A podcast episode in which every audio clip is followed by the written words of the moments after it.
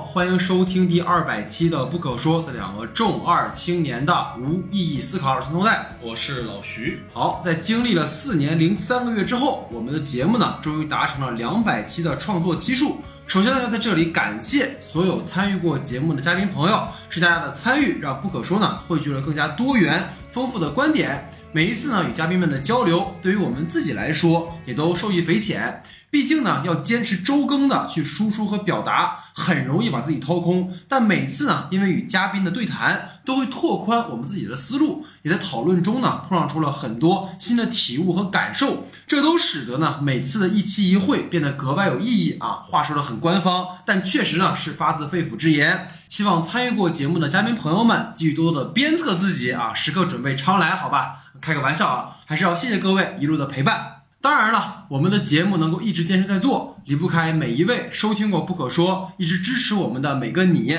比起能不能盈利、播放量多少之类的，其实我更在意的，一直都是通过我们每一次的讨论，能够传达一些什么，或是我们的思考，或者对于当下一些大家共有的情绪的抒发。每次呢，浏览评论区大家的留言，当然了，也有批评和建议，但更多的时候，我们都会收到一些与我们产生共情的朋友的回复。尤其呢是疫情这三年，我经常在节目里如此来比喻，播客对于我们来说，就像是在一座了无人烟的孤岛上发出一声声电波。当你的岛屿接收到我的信号之后，又返回给我你的讯息。如此以往呢，我们经由播客为媒介产生的连接，使一个孤岛连成了一座岛屿，进而呢与彼此以一种特别的方式相遇。这于我们来讲，是做播客这件事情最令人着迷的地方。因而呢，便有了今天的这期节目。本期内容呢将分为三个部分，第一个部分呢是主播说，我和老徐呢会聊一聊哈做节目这四年的体悟、收获，以及选出一些我们印象深刻的单期节目来回顾一下。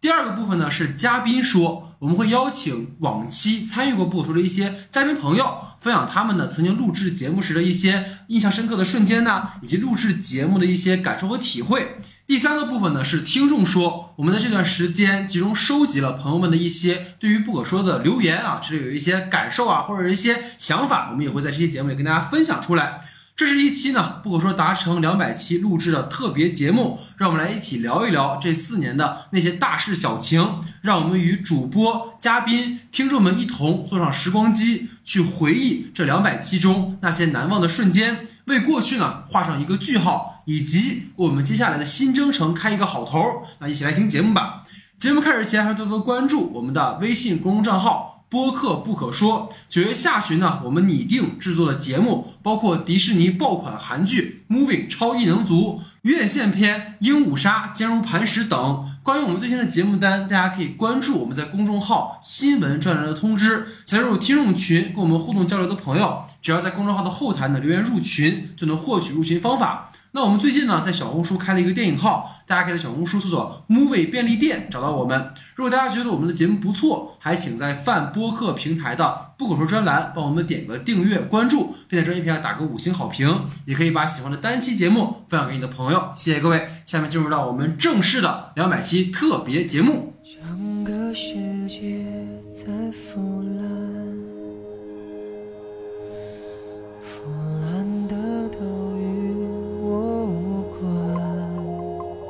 好，下面进入到我们内容的第一个板块，就是主播说哈。那我们先聊一聊啊，这里有一些话题，我们可以一起分享一下。首先，第一个就是我们在这四年里啊，印象深刻的单集啊，老徐可以聊聊。我觉得对于我来说的话，可能有两期啊，我最后最后把所有的节目单盘完了之后，然后我觉得第一个就是我在录制状态的时候觉得很开心的，嗯，这个就是离不开。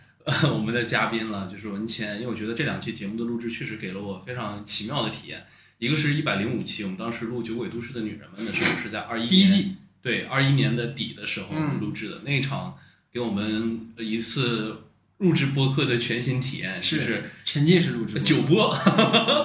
酒播的感觉。对，我们一起喝着酒，然后聊着这一部《酒鬼都市的女人们》，然后在里面进行了一些思维的碰撞，然后我们彼此又分享了对于这个。呃，电视剧的一些看法，对于喝酒的看法，我觉得这一切对于我们来讲，无论是聊的话题和内容，还是我们那一次的录制的形式都是让我觉得这个是独一无二的一次体验。啊，是这样啊。对对对录制的形式 就是你在远方，我们俩在线下。对对对对。然后他就是参与不进来，我印象特别深，就是我们在那碰杯的啊啊，好，哎，但我那个时候也拿了一瓶百威，然后再喝，参与一下。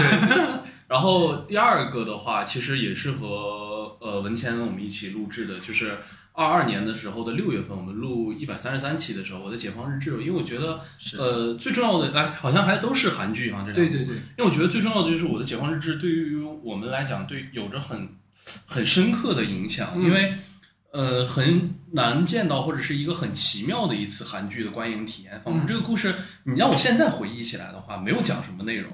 但是你会对所有里面发生的金智妍和孙喜九他们相处的细节，嗯，这一家人这他们的生活有着更深刻的一些的呃对谈和看法。然后尤其是在我们聊到可能更多的不是两个主要人物，是一些周边人物的时候，反而我们会更有容易去带入进去，聊了太多太多大姐啊，然后他们其他人这样的关系啊这些的事情。所以我觉得那一次确实也是带给了我很强的共鸣吧。然后再包括其实里面有很多。围绕爱情，或者是围绕着亲密关系之间的讨论和呃交锋的时候，我都觉得，哎，他好像就是很多点是我没有在。看完剧之后，有着一个特别具象的一个感受。嗯，但随着我们那天聊深入，再往下探究的时候，你会发现自己生成了一种不一样的看法。嗯，这个是挺出乎意料的。其实当然了，每一次录节目都或多或少会有这种感受，但是可能由于那个时间节点吧，然后再包括经历的所经历的现实中的一些事情，会让你找到哦，原来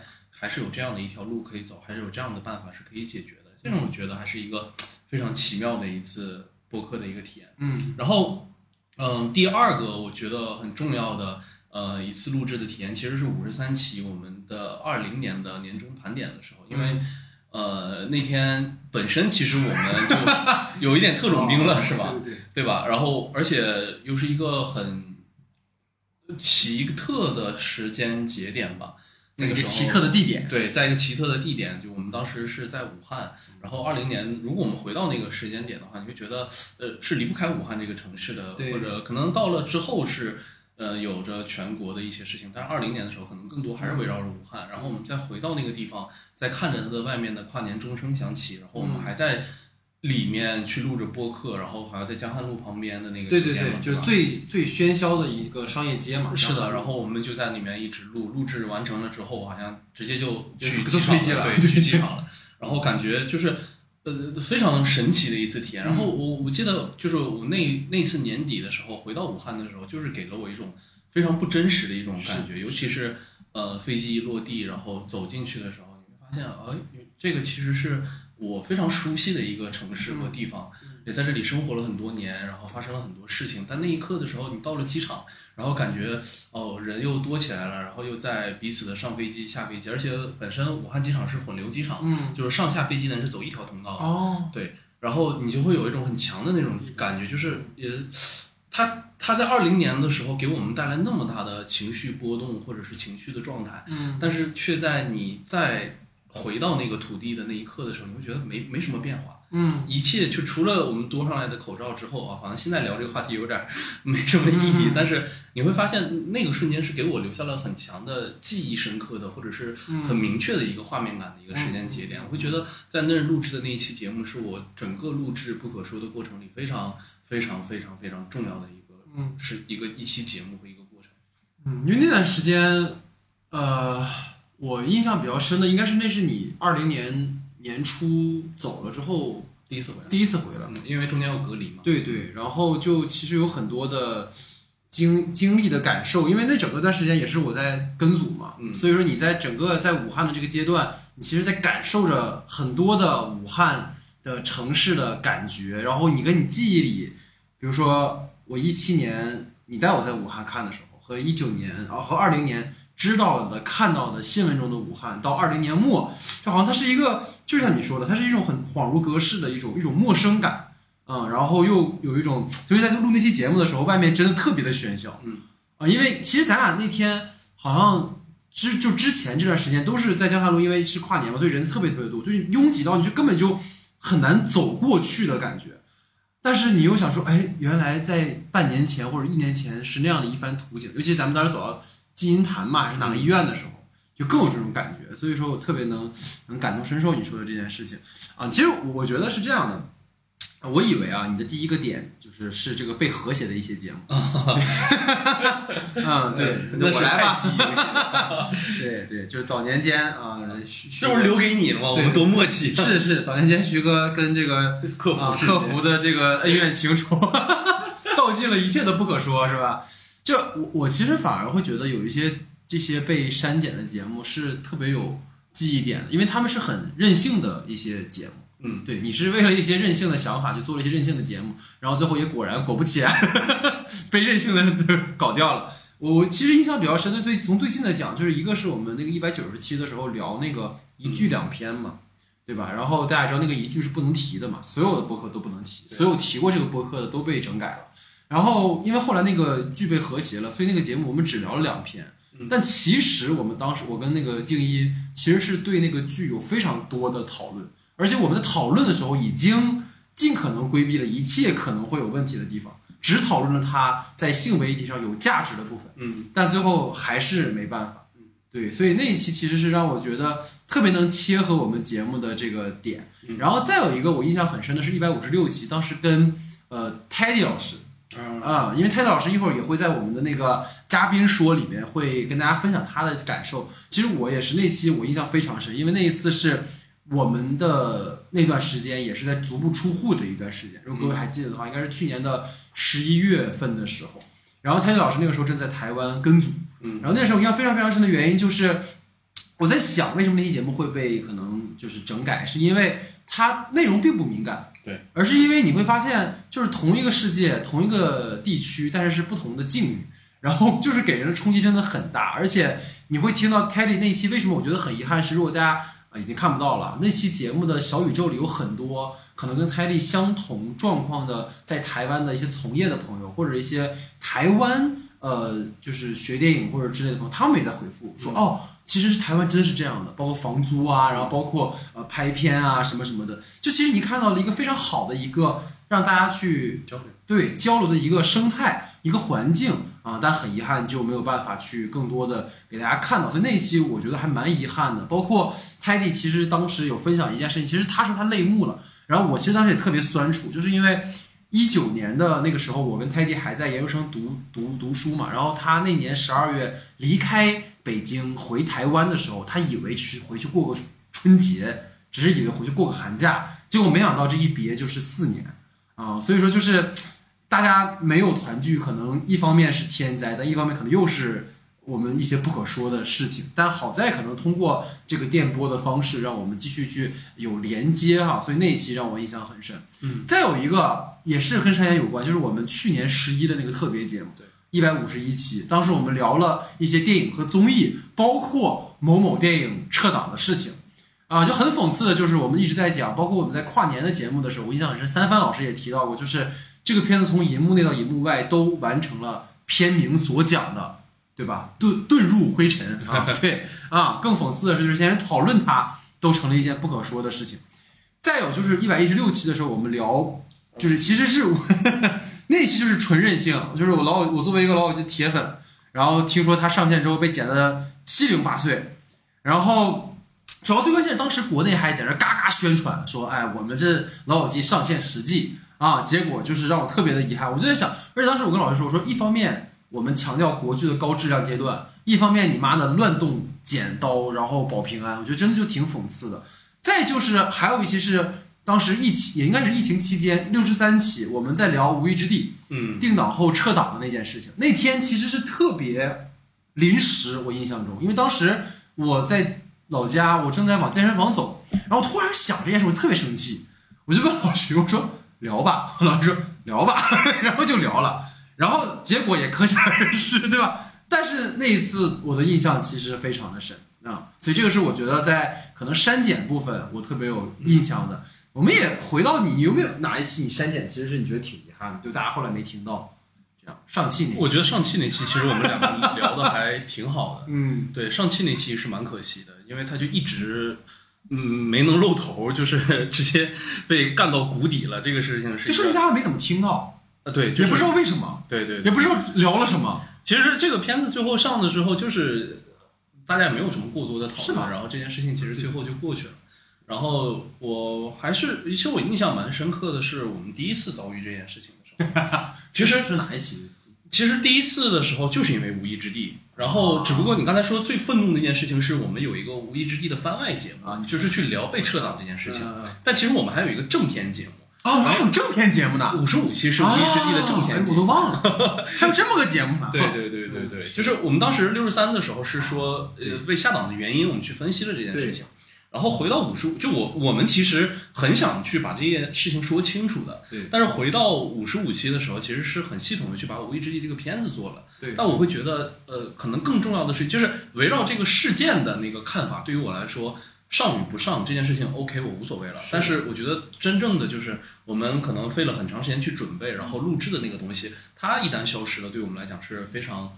难过的一件事情吧。嗯我而且我觉得就是在这件事情上，我我和呃第一次被封禁之后，和和那个客服之间有非常多有交流啊，然后去沟通的过程，会让你觉得你面对的是一个。你你不知道这个体系为什么会是这样，然后他没有办法给你一个确定性的答案，然后你就是一直在推拉推拉推拉，每次重复那个过程，然后你甚至都熟记了客服到了第几个步骤，然后你直接让他去联系第几层的那个人，嗯嗯就是你你，但是你每一次要从头开始，嗯然后你会把你的话术编好，然后你拿这个东西再过去，然后不要再走一次 重复复制粘贴就好。对对对对对，这个是很痛苦的一件事情。然后还有一个，我觉得是在我的呃，就是应该怎么说呢？就是发布和客服无数次的沟通过程中，发现了一个很神奇的一件事情。嗯，就是我不知道你还有没有印象，就是我有一次的时候忽然跟你说过，就是我把这些不能上的这些嗯节目又重新发了一次，嗯结果就在某些节目过去了大概半个月之后，或者是过了那个舆论的风口一两个月之后，它是可以重新发的。是就是 审查仿佛就是没有关键词了，然后可能关键词也在更新，也在迭代，然后就可能没有做出那种那个关键词的那种词库，然后就会你发现，哎，原来你有的节目就是在那一会儿是不能发的，然后但是你过了那一会儿之后，你就可以发了。但是那个一会儿指的是多久？它是多长时间？就是我们必须每一次每一次的去碰，可能我想到的时候，我就会把这些节目拿出来，然后再去发一次，看一下它能不能通过，就这样。就是一个就是特别神奇，你也不知道究竟他防的是什么，到底是那一瞬间的感受，还是说他真的不想让别人听到这件事情？嗯就是你不知道他的畏惧什么。嗯但其实你看，我跟你讲，我现在就是有时候会往好的方向想。你知道最有意思就是，当我听到就从今天我在回听你说这个话的时候，我会觉得它帮助你提前感受了疫情期间你会遭遇的事情。对，就你在跟一个系统对抗，嗯，你在跟一个非常自洽而稳固的、明确的系统对抗，就是你的所有的提问，它的回答都是一致的。对啊，然后它就是一定是。就是我们所谓渣男的法则嘛，就是 不承诺啊，什么就对对，然后最也不给我一个明确，也不给你。明确的回答，咱是在一起是不在一起，是然后？最后你发现打通它的捷径是你一次一次一次试错之后的那一个所谓的靠熟练度所达成的捷径，这个是挺就他被迫让你以一种系统的话语去跟系统对话，就大家都没有就是个体的这种特殊性了。对。然后我刚才又简单看了一下，我们被下架的这些所有节目的播放量加一起快有二十万了。那 大家都是喜欢听这种东西，你知道吗？现在听电视台不让播的。所以我们接下来，我我觉得还有印象比较深的，就是从最有感触的部分。对，其实可以，因为我在回忆的时候，肯定也会勾起老徐的一些回忆，我们可以一起再去讨论。嗯，那一个就是你刚刚说的，就是 请喝酒的漂亮姐姐的文谦老师，对吧？文谦老师这两期，你刚才说《酒鬼都市》和《解放日志》都在我的单子里面，所以我也不重复，但确实是。呃，在录这两期节目的时候，尤其是《酒鬼都市》，因为他是第一次来录节目，嗯，然后那次外面下着小雪，然后他喝着小酒，然后最后文天老师那个几近落泪的那个那个状态，哇，真的让我印象非常深。就是你发现了那种因为一个影视作品，然后我们产生了很深的勾连，然后这个情绪，哇，这就是还蛮好的。然后，但其实让我印象更深是《酒鬼二》的时候，对对，因为《酒鬼二》的时候，我印象深的原因是那期录的时候本来就已经是可能当时约定的时间，然后可能因为一些工作原因，所以文谦老师来晚了。然后我们聊聊聊聊了一个小时左右的时候，文谦老师突然让我停，真的是我们不可说录制两百期唯一的啊，唯二，还有一次，那那那就再说了，反正就是就是唯二录制中间停了，然后文谦老师就他问了我一个问题，他就说他说老戴就是录节目一定是只能按照你的这个流程走，还是我们可以随便聊？然后我就当时我就说，其实是可以随便聊的嘛，我只是流程，它只是一个帮助大家就是顺整个故事，呃，就一个节目走向的一个东西。但我那一瞬间我明白了一件事情啊，就文谦老师当时的真正的那个点，他并不在于说我们的节目是只能按你的聊，还是随便聊，而是他当时在被一个非常所谓嗯刻板的，或者是这种非常高压的工作环境所挤压着生活，嗯，他的状态非常糟糕，嗯。所以当他把这种糟糕的状态带到他的生活里的时候，他会对那种某种说要有一个方向，或者一定要往哪个方向去走这件事情特别的反感，嗯。所以他才会在那一期节目里有那么大的抵触情绪。然后我就会想，为什么你知道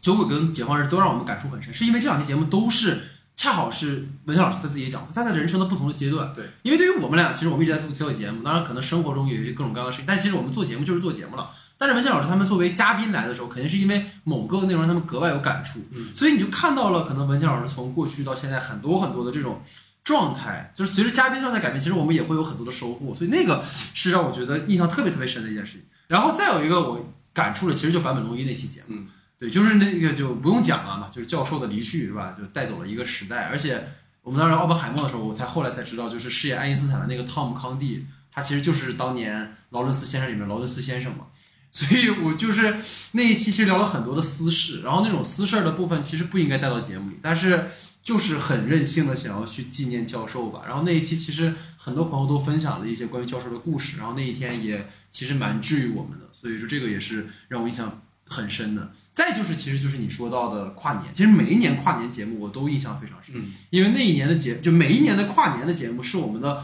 工作量最大的节最大的一期，就是因为你要很多当年的热点的事件啊、影片啊、趋势影人啊、来年的展望啊，有非常非常多的点。然后你会发现，其实每一年在跨年就是对这一年的一个很好的总结，从技术原因到疫情，所以那个是让我觉得印象非常深的。嗯再就是其实今年聊的几部剧，我觉得印象都非常深，就是包括从《狂飙》《黑暗荣耀》《怒唱人生》《漫长的季节》，其实老徐肯定很感触深，就是因为录做剧是仅次于跨年节目的压力，因为就是真的。前期投入要非常多，对更别提像你妈《黑暗荣耀》分了上下两部，对吧？就很容易忘很多的细节，但是你会发现大家还是会投入其中去做讨论。所以关于我们聊这么多剧，有哪一期你印象比较深？我觉得剧的话，其实《隐秘的角落》那期我印象很深。我嗯，们是第一次做四人四人节目。还是线上？啊对。真的那个剪的应该会相当崩溃的。然后还有就是，我我其实觉得《怒呛人生》那一期其实也很难，嗯，就是因为他的他他就是《怒呛人生》的感觉也是，其实我们很多时候聊的不是这个呃电视剧本身了，因为我觉得我们聊剧的时候，除非是那种很强的情节剧。但是如果就是走出了情节剧的话，我其实觉得《怒呛人生》给我的那种难度是，我必须把视野向外扩充，去捕捉一些文化现象或者是一种个人感受方面的一个问题。嗯。嗯那个的难度其实相比于纯情节剧的话，就比如说《黑暗荣耀》，其实我觉得做起来就是它需要再反复的复盘，然后你在观看的时候，你需要把每个点都记下来，这个就是正常的难度。但像《怒呛人生》那种，它可能很扩散的那种剧，有太多的文化现象和它的背景对。和大家愿意去讨论的一些议题的时候，你就需要做更多的去准备，然后去呃发散性的去想一些问题。我觉得这个还是挺有意思的一件事情。嗯嗯，你看《过往人生》吗？过往人生还没有看，对你，只你知道，我有一个很强烈的感觉，就是咱们在聊《睡玉全宇宙》的时候那种兴奋感，到《龙场人生》中，我觉得已经顶到顶点了。嗯，所以当《过往人生》，啊，再出来的时候，我已经无感了，就是这还够韩毅啊，在隔隔隔了很多年，在那个国国外相聚了哦，前面还有米纳里啊这些啊对对对对这些的都，这感觉就是就是这些这个话题，就聊聊的没有什么可聊的了。对对，啊、但过往人生其实还是不错啊，各位其实还是可以看一看。然后这是我们关于剧的讨论。我其实还有个想问你的，就是先问你吧，就是你有没有什么意犹未尽的节目？就比如哪一期你聊着聊得特别开心，然后聊完之后觉得其实还有很多想聊的那种，你可以先想一想。嗯，对我印象比较深的一个是，其实是聊奥本海默，其实聊比起聊奥本海默是因为聊诺兰，就是我们三年前聊信条的时候，因为我印象特别深，那一年是老徐在韩国，就是因为看不懂英语，不是，就是因为 因为他两个语言转换实在太困难了。对对对，然后他又有特别多什么逆商商专业词汇，就是没法聊。对咱没法聊。然后那个那一年也是疫情，那我们当时我 Wander 庆瑶就真的是刹不住车，嗯，就聊到最后，你发现就是这个节目不剪就是四个小时，我觉得就就你会发现我们就是完全沉醉在那个电影的世界当中。我觉得当时的感觉就是说，好像诺兰一直在讲说，疫情之后他希望把观众带回影院，但对于观众而言，更重要的其实不仅是回到影院这件事情，而是带回到了只和电影发生关系的时光。所以这个是我当时聊奥本海默的时候，我又有这种感觉，因为我们终于三年后我们大家见面了，然后感触会非常的多。还有一次，其实是我跟全老师聊巴比伦的时候。啊，因为我们俩都很喜欢《爱乐之城》，我俩也是因为《爱乐之城》这个这个节目，然后又变得很熟，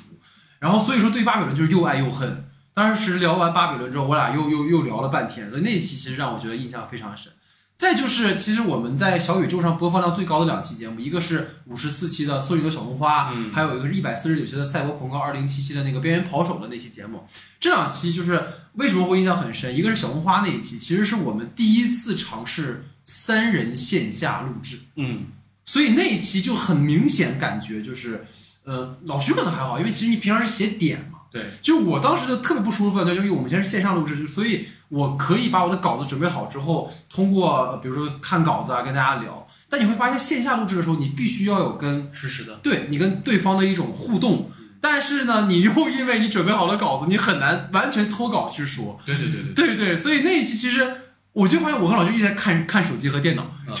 但是你要关注，因为我们有一个新朋友，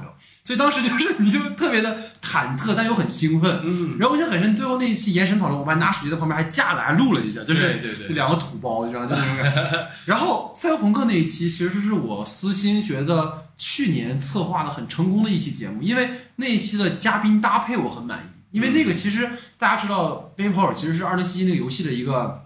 衍生作嘛，对对对，我们请到了当时游戏发烧友，然后就是 Wander，还请到一个二次元动漫编剧沈谷乾老师，所以就是这两个人非常好的从从他们的各自的专业的角度去拓宽了大家对于无论是赛博朋克二零七七还是赛博朋克这个边缘跑手都有更多的一种维度的展开，所以那一期其实是我也非常喜欢。然后最后一个让我觉得意犹未尽是今年不对，去年聊《黑客帝国四》矩阵重启的时候。那一期跟 Wonder 就是在我跟老师现在录节目的这个地方在聊，那一期聊到最后就是越聊越不可说，对对，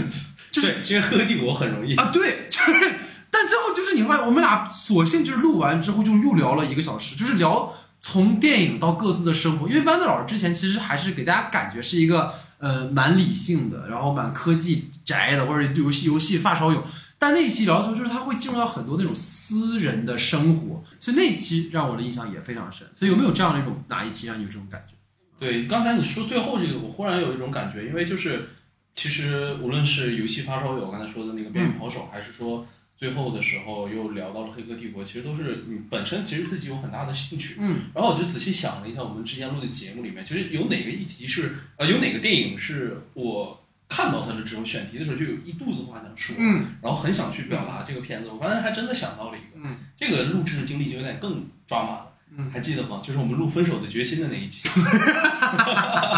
三凡老师的第一次登场，对，三帆老师的第一次登场，然后一个漂粉，一个嗯呃凤粉，凤吹，还有一个失之愈合水水，对，我们围绕着这个，而且那个时候好像刚好是前课没多久的时间里出的《分手决心》嘛，我们其实真的聊了很多，而且我有印象的就是那一次聊完《分手的决心》之后，我们又稍微多聊了一段时间，并且我很印象深刻的就是最后我在回听节目的时候，忽然发现。我有两个我记得那个点没有说，哦，就是很痛苦的那因为那天确实聊得太棒了，就是对大家现场的感觉已经非常 OK 了，嗯。所以说很可惜当时没有去聊完，但是已经觉得啊、那个就基本上就已经涵盖了我所有想表达的那个空间和程度了。是，对那一期确实非常好，就是三凡老师的那种热情，是吧？对，那种对于某位导演的那种 压抑不住的洪荒之力，然后最好就是我们还各自要维护自己喜欢的导演，就是感觉三个伪粉非要聚在一起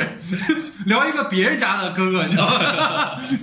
的感觉啊，对，所以这是我们印象深刻的那期节目。然后第二是印象深刻的嘉宾啊，其实刚刚我们已经说了，文谦老师印象都很深刻啊，就是曹局，对，其实我我这个里面，呃，在嘉宾这个部分，我觉得有太多太多给我留下很深刻的印象。然后这边就可以简单的提一下，我其实觉得能够让我有非常明确的印象，一看到这个话题的时候会想到的，其实就是呃，刚才我们所说的文谦，因为他去文谦的那个笑容，他的那个说话的方式，然后那个和我们一起非常亲密的那种，我们去一起录制一个节目，把它完成的这样的一个心态，会让你觉得他的欢笑是那么有感染力，能够让你嗯完全放下一切的嗯。对于这个节目的那种，可能我们会觉得它是一个有距离感的东西，对，我觉得好像是一个特别严肃的东西。就是文谦每一次和我们的录节目的时候，都会有这种非常强大的帮我们去消解掉那一个所谓的打引号的严肃的那样的一个环境。我觉得这个是特别难忘的。然后包括其实全老师也是，他的每一次他的观点也好，全老师的视角也好，总会给我们带来一种哎非常非常不同的那种去介入到一个电影更深层次的时候的一些。对谈的一个方式，再包括三番他的热情，然后他的专业和他的，他也会提供非常棒的那种独特的视角，带给我们一些跟导演相关、跟电影相关更有趣一些的专业的一些知识。我觉得这都是大家能给我们提供非常多的一些信息。而且，其实我是有更私人的一点角度，就是冰叶，因为。我们其实有单人节目的录制，就是我和冰叶的对谈。然后，其实，在那样的录制过程中，冰叶给了我非常多的支持和包容，以及最后的一些理解给我。然后，在节目里头，时常的我们会伴有非常呃多的这种观点的碰撞的时候，又给予了我极大的包容。我觉得这个是非常让我让我个人吧 记忆深刻的这样的一个录制。然后，其实觉得刚才说的很多都是嘉宾，但我其实觉得我这里要。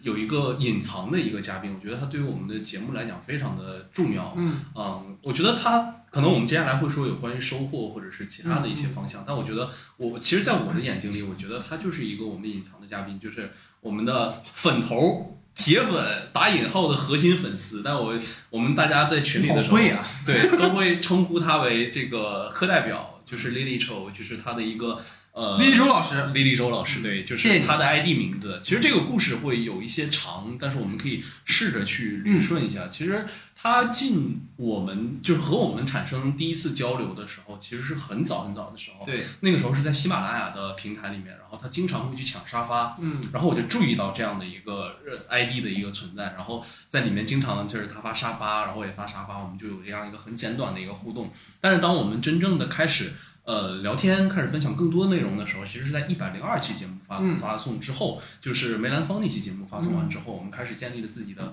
粉丝群，对，然后有这样的一个平台的时候，那个是二零二一年的十一月十号的时候，他开始进入到了这样的一个粉丝群里面。然后进群之后，其实有一个非常非常感动的一件事情，就是他编辑了一个很长的，就是从第一期。到第一百零二期的不可说的节目单的一个整理，我们所有做过的电影啊、电视剧啊、纪录片啊、综艺啊，都进行了一个统计。我觉得这里就不说一个煽情的话，但是我觉得它的出现对于我们来说是一个非常非常重要的一个时刻。嗯。然后随后就是在今年的年初的时候，二三年的一月一号的十二点的时候，我们又收到了一个，我觉得这可能是我人生中非常重要的一个礼物吧。嗯。就他在群里又帮我们从一百零二期到二三年年初的那个年那个。年终盘点之间，所有我们又做过的，呃，课代表帮我们把节目单，还有我们出现的嘉宾，还有一些表白，有很多很多感动也好，或者泪目的话，也想去和他说。但是我其实在这里就有一个私人的一个约定吧，我觉得和一颗老戴在这里面达成，就是我们会一直坚持下去做这件事情，并且我们会在每年的跨年的时候和你形成一个约定，等待你的年度总结，让不可说和你和所有的。听众们，我们一起走在路上。嗯嗯，他他也发来了他的这个，呃，他的他的这个绿洲老师会在我们的 Part Three 出现啊，所以各位持续关注，包括你本人也要关注一下。其实我我特别懂，但这个他的部分我留到第三个，因为其实这期节目也有给老徐了一些惊喜，就是他根本就不知道我收集了什么。对，所以一会儿再说类目的事情后面再讲啊。嗯。然后我印象比较深的，其实首先我们的嘉宾可以放在后面讲。其实我印象深的是疫情期间做的几期特别节目。对。对，就是第一期，当然就是我们哎没提这个，就是关于海外游子归国被说千里投毒的那期节目。那期节目我印象非常非常深的原因，就是那是我们第一次，可以说跟电影可能无关，对，但是我们却很努力的在做，去像集龙珠一样的集齐了身边的朋友、朋友的朋友，他们在海外所遭遇的一些状况。然后，尤其是因为老师当时作为就在韩国留学生的代表嘛，其实也有很多他的韩国朋友或者他看到的人都有相似的经历。而我们原以为二零年所目睹的那一切可能只属于二零年，结果其实你会发现在之后的两年不断的重蹈覆辙，所以那一期节目让我的印象其实是非常之深的。然后再有一个让我印象很深的，其实也是我们后面有有一些听众朋友们也有提到，就是去年做的《请回答二零二二》的一个专题节目。因为当时可能我们分别在跟疫情重灾区的朋友啊，然后包括基层大白呀，还有受困于学校的学生朋友啊，就是小窝老师，我们一块聊了很多。后来我们还加更了一期，也是我跟老徐共同的朋友，是一位在上海的记者朋友。那三期对我个人来讲是非常想做的节目，也是最后感触非常深，因为每一个朋友的故事都非常鲜活，非常的具体。就是他们不再是一个具体的数字或者一个符号，就你会发现，当我们撕掉这些标签之后，你去关注每一个人，你会有很不一样的收获。我现在就是都能想到很多的点，比如说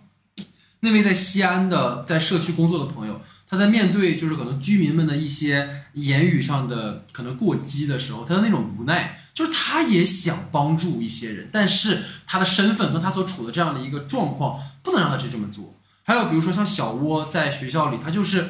我本来是抱着期待去上大学的，结果我就被困在学校里了，我好像被关在了机智的监狱生活里一样的感觉。包括二零年，呃，二二年跨年的时候，三万老师其实分享了类似的感受。再就是上海的那位记者的朋友，他我讲了一下，他说有一个 在上海被附了红码的老人，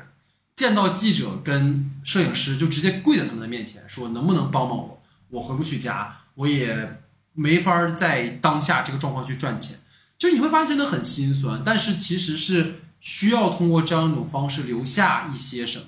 所以当时的那几期节目，我觉得是很重要的，然后也很有意义的。不仅是他们本人很重要，他们所传达的故事都很重要。这些其实都是需要被记录下来的事情。对，然后再就是，其实西姐跟陆老师，我要强调一下，因为其实这两位是我在电影学习当中其实很重要的前辈和引路人。然后能够请到二位老师来录做节目，其实对我来讲是有很重要的意义的。那当然就是还有一位老师是一直没请来的，对，对，也是也是我们学校的一位老师，就是但他是我在电影这条路上的引路人。我经常会想，如果没有他，我可能就不会对电影那么的有热情。对，然后这位老师呢，就是在我不同的人生阶段都给了我很大的精神弹幕的作用。对，就当年做公众号的时候，印象很深的是，我因为一六年开始做公众号。我一八年读研究生的时候上他的一节呃就是公开课，他就当时下课期间，因为他讲桌面电影嘛，他就说：“哎，小戴，你写的那篇网络迷踪我看了，我觉得前面的那部分梳理特别好。”然后我说：“我操，这个是就是你被你的就是精神导师看到了。”然后还有一次是前两天教师节的时候，我祝他节日快乐。然后他我就说有机会来录节目，他就说他可能去录一些可能节目的时候，说他发现很多的。呃，工作人员们都关注了不可说，嗯，哦，就这个就，哇，我就觉得，包括他又说，他说我们在他听他完整听了我们那个三个小时的奥本海默的节目，他说很多他可能都没法那么及时的反馈出来，啊，我觉得我的天，那种感觉就是还是挺不一样的，就会觉得。哇，这比给我钱更有意义啊！对对对对，然后包括我们也请了很多业内的老师来录节目啊，就是沙丹老师啊、焦永平老师啊、董润年导演啊、赵姬导演、刘晓宇导演，还有刚来我们节目的李泰阁导演，还有张林科摄影老师啊，都来参与我们的节目，其实都给我们参加添加了一些很专业的业内的视角哈。然后我觉得很遗憾的事情就是。我跟老徐说过无数次，就是跟焦老师录的那期节目，他后半段其实有讲到当年张国荣去戛纳参加《霸王别姬》的这个参赛的时候，然后因为他没有拿奖，所以非常失落的状态。然后你就听到了一个关于真实的亲历电影史的老师跟真实存在过的那个巨星的交流的那些瞬间啊，就是但留在我的脑子里了哈，对，就很遗憾哈。然后包括像沙丹老师跟德荣年导演，其实都是我们就我学我们学校的师哥。但当时他其实邀请他们的时候也很忐忑。但其实二位就跟我们的老师一样，都很开心的，然后参与到了节目当中来。然后还有像牛小宇导演跟李泰阁导演，他们都是新人导演。但是新人导演他们能够信任我们，然后来节目录制，其实让我们觉得其实很荣幸。包括两个导演，其实他们就是那种对电影的热情啊，然后创作的执着啊，其实感染了我们很多。然后最后就是那个张林科。呃，摄影老师就他，其实之前我跟老徐说，他参与了《流浪地球》跟《你好，李焕英》，但你知道那期节目的后面，就是那期节目的播放量不太好，大家去听一听嘛，挺好的。其实就那期节目，虽然你当张林科老师，他最后其实问了我三个问题，就是他你会发现，无论你做了大项目还是小项目，他因为对这件事情充满热情，他会非常的好奇你作为观众，你作为可能跟这个电影没有参与过制作阶段的人，你怎么看？他非常担心自己的很多决定是错的，比如说他当时用。可能选择了比较呃广角的镜头去拍，可能正常来讲，在一个类型片里，你用长焦可以把人拍得更漂亮，但他可能用广角想要去更多的突出人物的一些状态，他会担心这样的镜头的组织或者这样的这种方式会不会让观众其实跟这个是有距离的啊，所以他就讲了很多的东西，让我觉得真的是非常强烈的觉得他即使在这个行业里，他依然有旺盛的热情，嗯，这个让我的印象也非常深。嗯，当然就也要感谢所有参与不可说的嘉宾朋友们。其实对于我们来讲，就是因为人真的太多了，我就不一个个点名了啊。然后大家可以在我们第二个部分，其实听到啊嘉宾朋友们的一些分享啊。然后最后的这个部分呢，我必须要再分享一件私事。对，你看大揭秘来了啊！你看我就说吧，这期节目老徐才是这期节目的 击杀目标。对，其实我。要跟你就是其实做聊节目，其实正好去分享这件事情。其实是我在可以引到我们第三个话题，就是我这一次在复盘的时候，这四年对我印象非常深的，其实是呃，我过去我经常我经常跟老师也会私聊这件事，就我过去总会，因为我是一个呃会把自己逼得很紧的人，然后呢，一个把自己逼得很紧的人呢，他就很可能会把对自己的要求放在所有人身上，但其实你的这种所谓的。特别高的要求或者对自我的标准，其实你要考虑到每个人不同的当时所处的状态和他们的一些现实的情况，嗯，所以当时我印因为我印象很深，就是我们在节目里总会聊说你不能给别人贴标签，嗯，但实际上我们又好像在自己的生活里没法完全去践行这件事情，因为其实就像。呃，二二年年末的时候嘛，其实当时是因为老徐那边有些工作的原因，而且很多的家里的事情，其实会可能没有办法去参与节目的录制。但是那段时间，我就会觉得说，哎，就是我们不是两个中二青年嘛？对对，怎么就就就感觉最后能变成就是一个青年在那叭叭的，就是会让我觉得好像是不是就是可能对老徐来讲，这个节目其实不是那么重要。但是我后来会发现，这是我们可能沟通缺少的原因，就是因为。我不知道各，其实这个也虽然是在聊节目，但其实也是跟各位的生活有关。就有时候我们会觉得，跟你特别好的朋友，其实你不用赘述太多，但实际上，包括情侣之间也是这样。嗯，但实际上是，即使你再好的朋友，反而是因为你们的关系，他会想的更多。嗯，所以恰恰是在这种时候，我们应该去有这种沟通。然后，但因为当时也是疫情，就是太多的因素，就是。掺和在一起了，就导致那段时间其实大家都好像有点这种怪怪的感觉，所以就是让我觉得说好像最后有点背离我们的初衷了。对，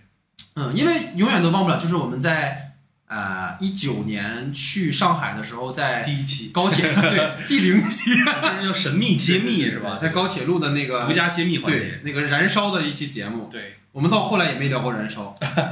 嗯，有聊。有提到过，有提到过，但没有聊过燃烧。对，燃烧就是我们的幽灵，我们节目的幽灵。然后那期其实就是我们俩真的就是在高铁上聊的很开心，很开心。然后想说我们就录下来吧，然后我们就打开了呃手机就录。那期节目现在我还留在手机里，虽然很糟糕。呃，我的意思是那个录制的环境很糟糕。对对对。啊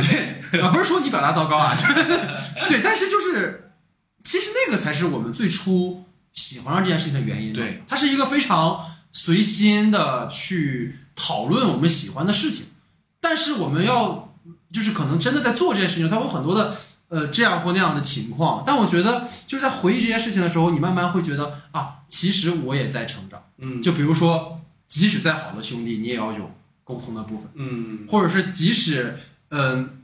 你对自己可能有很高要求的时候，你也要考虑对方的实际情况。对对对，这些其实都是我印象很深。包括就是前两天哎揭秘啊。老徐喝多给我打电话，啊，对，就是我就会发现，就是即使我们俩已经这么熟悉了，还是有些事情他没有办法真的说每时每刻在沟通，对，嗯，所以就是你会觉得，即使眼前这个人对你如此重要，你会希望他对你懂得更多，对，但是每个人其实都不一样，对，而且每个人都需要有自己的空间，所以就是想了这么久之后，我也会觉得，可能让你松口气，或者说让我自己不要跟自己那么较劲，也是成长的一部分。就你太过于执执迷说我要每周更新，所以我就会把自己逼到说我每周的这个计划是这样这样那样的。但是你得考虑每个人实际情况，所以这个可能是我觉得，就是可能我后来在想，可能不可说对我来讲是像跟电影一样重要，或者是跟生命一样重要的事情。但其实可能老徐对我也很重要，嗯，但是如果说我为了某每就是我为了去维持某种标准，然后让朋友为难的话，其实是得不偿失的事情。嗯。所以这可能是我在录节目这四年一个很大的感悟。对，嗯，先从八二年底的那个时候说吧，嗯。我觉得大揭秘啊，那个那个时候的环境，那个时候的状态，嗯。其实都有很多可以说的，但就是可以不详述了，就是因为大家肯定也都经历过那个时期，是。肯定也都有过。我觉得那个时期好像没有人是在上升的，或者是愉悦的，都在焦虑对，我觉得都是有着非常强的面临那一个很重要的时间节点的时候，嗯。他的内心世界的那种澎湃，或者是那种变化的，或者那种不自知的那种感受，然后再加上我我确实是在二年二二年底的时候，我们做了大量的剧，然后那段时间的时候，其实真的是有一点点累了，嗯。而且就是如果我们保证可能是这个剧更新了，然后我们在下周末之前把这个东西做出来的时候，嗯，它那个准备其实相当大量的，然后有的时候。对，强度很高。然后有的时候有的剧你是真的很喜欢，但是面对着一个问题，就是你要想录它的话，你就必须得在规定时间内给它看完，然后你再去整理你自己的 point，把那些东西梳理起来。所以就会导致一件事，就是你不得不看有些剧的时候，一点五或者两倍速的这么去看。嗯就有的剧如果说它不好看，那我们就不想做了。对，但恰恰我们想做的剧又是我们那种真的很喜欢的剧，嗯所以就会导致一个特别奇怪的一个状态里头，又没有过多的时间，然后又要自己的大部分时间抽出来去聚精会神的去搞这件事情，但是现实世界又和你的理想世界抽离的那么的严肃，嗯所以这个东西会不断不断的去放大你的那种焦虑和你的那种感受，嗯然后。放大到最后的时候，它就会形成或者是暴露出来某种问题。而且我觉得，就是我们之间的感受其实是那种，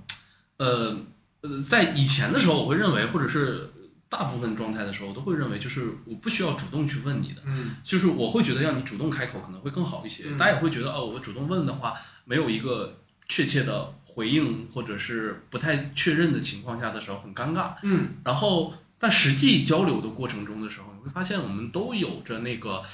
很难去过去的那个阶段，或者很难过的那个时间点。所以，就是为什么这个东西的存在很重要，就是话筒这个东西的存在很重要，就是它会强制性的让我们开始沟通，开始对，去分享一些观点。其实有的时候我们是在聊某个电电那个影视作品，嗯但是你其实发现聊着聊着，到了延伸环节，到了可能更多关于主题讨论的时候，我们是在聊自己，聊自己的一些感受。可能很多的事情你没有想清楚，就像我说《解放日志》为什么对我嗯是那么深刻，就很多事情我确实可能没有想清楚，也没有一个很明确的答案。但是随着节目说出来的过程，可能我依旧没有那个答案。嗯但是我觉得我跟随这个节目的过程里，我去想了，去思考了，嗯、看起来我好像是站在一个第三者的观察者的角度，把这个东西梳理得很清楚。嗯但是那是有一个过程的，那个过程对我来讲非常重要。是我需要去慢慢梳理这件事情，我要让自己去想清楚这件事情。但那个东西就变成了我们可能互相沟通和交流的一个频道，而且我们在那里面投注的时间可能非常非常多了，反而更觉得到现实生活中的时候，反而没那么多话要说了。对对对，但是你会发现在那个信息量爆炸的那个时间节点和那个环境里的时候，其实你反而有更多的话想说，其实更应该去说，但是就是维持在一个很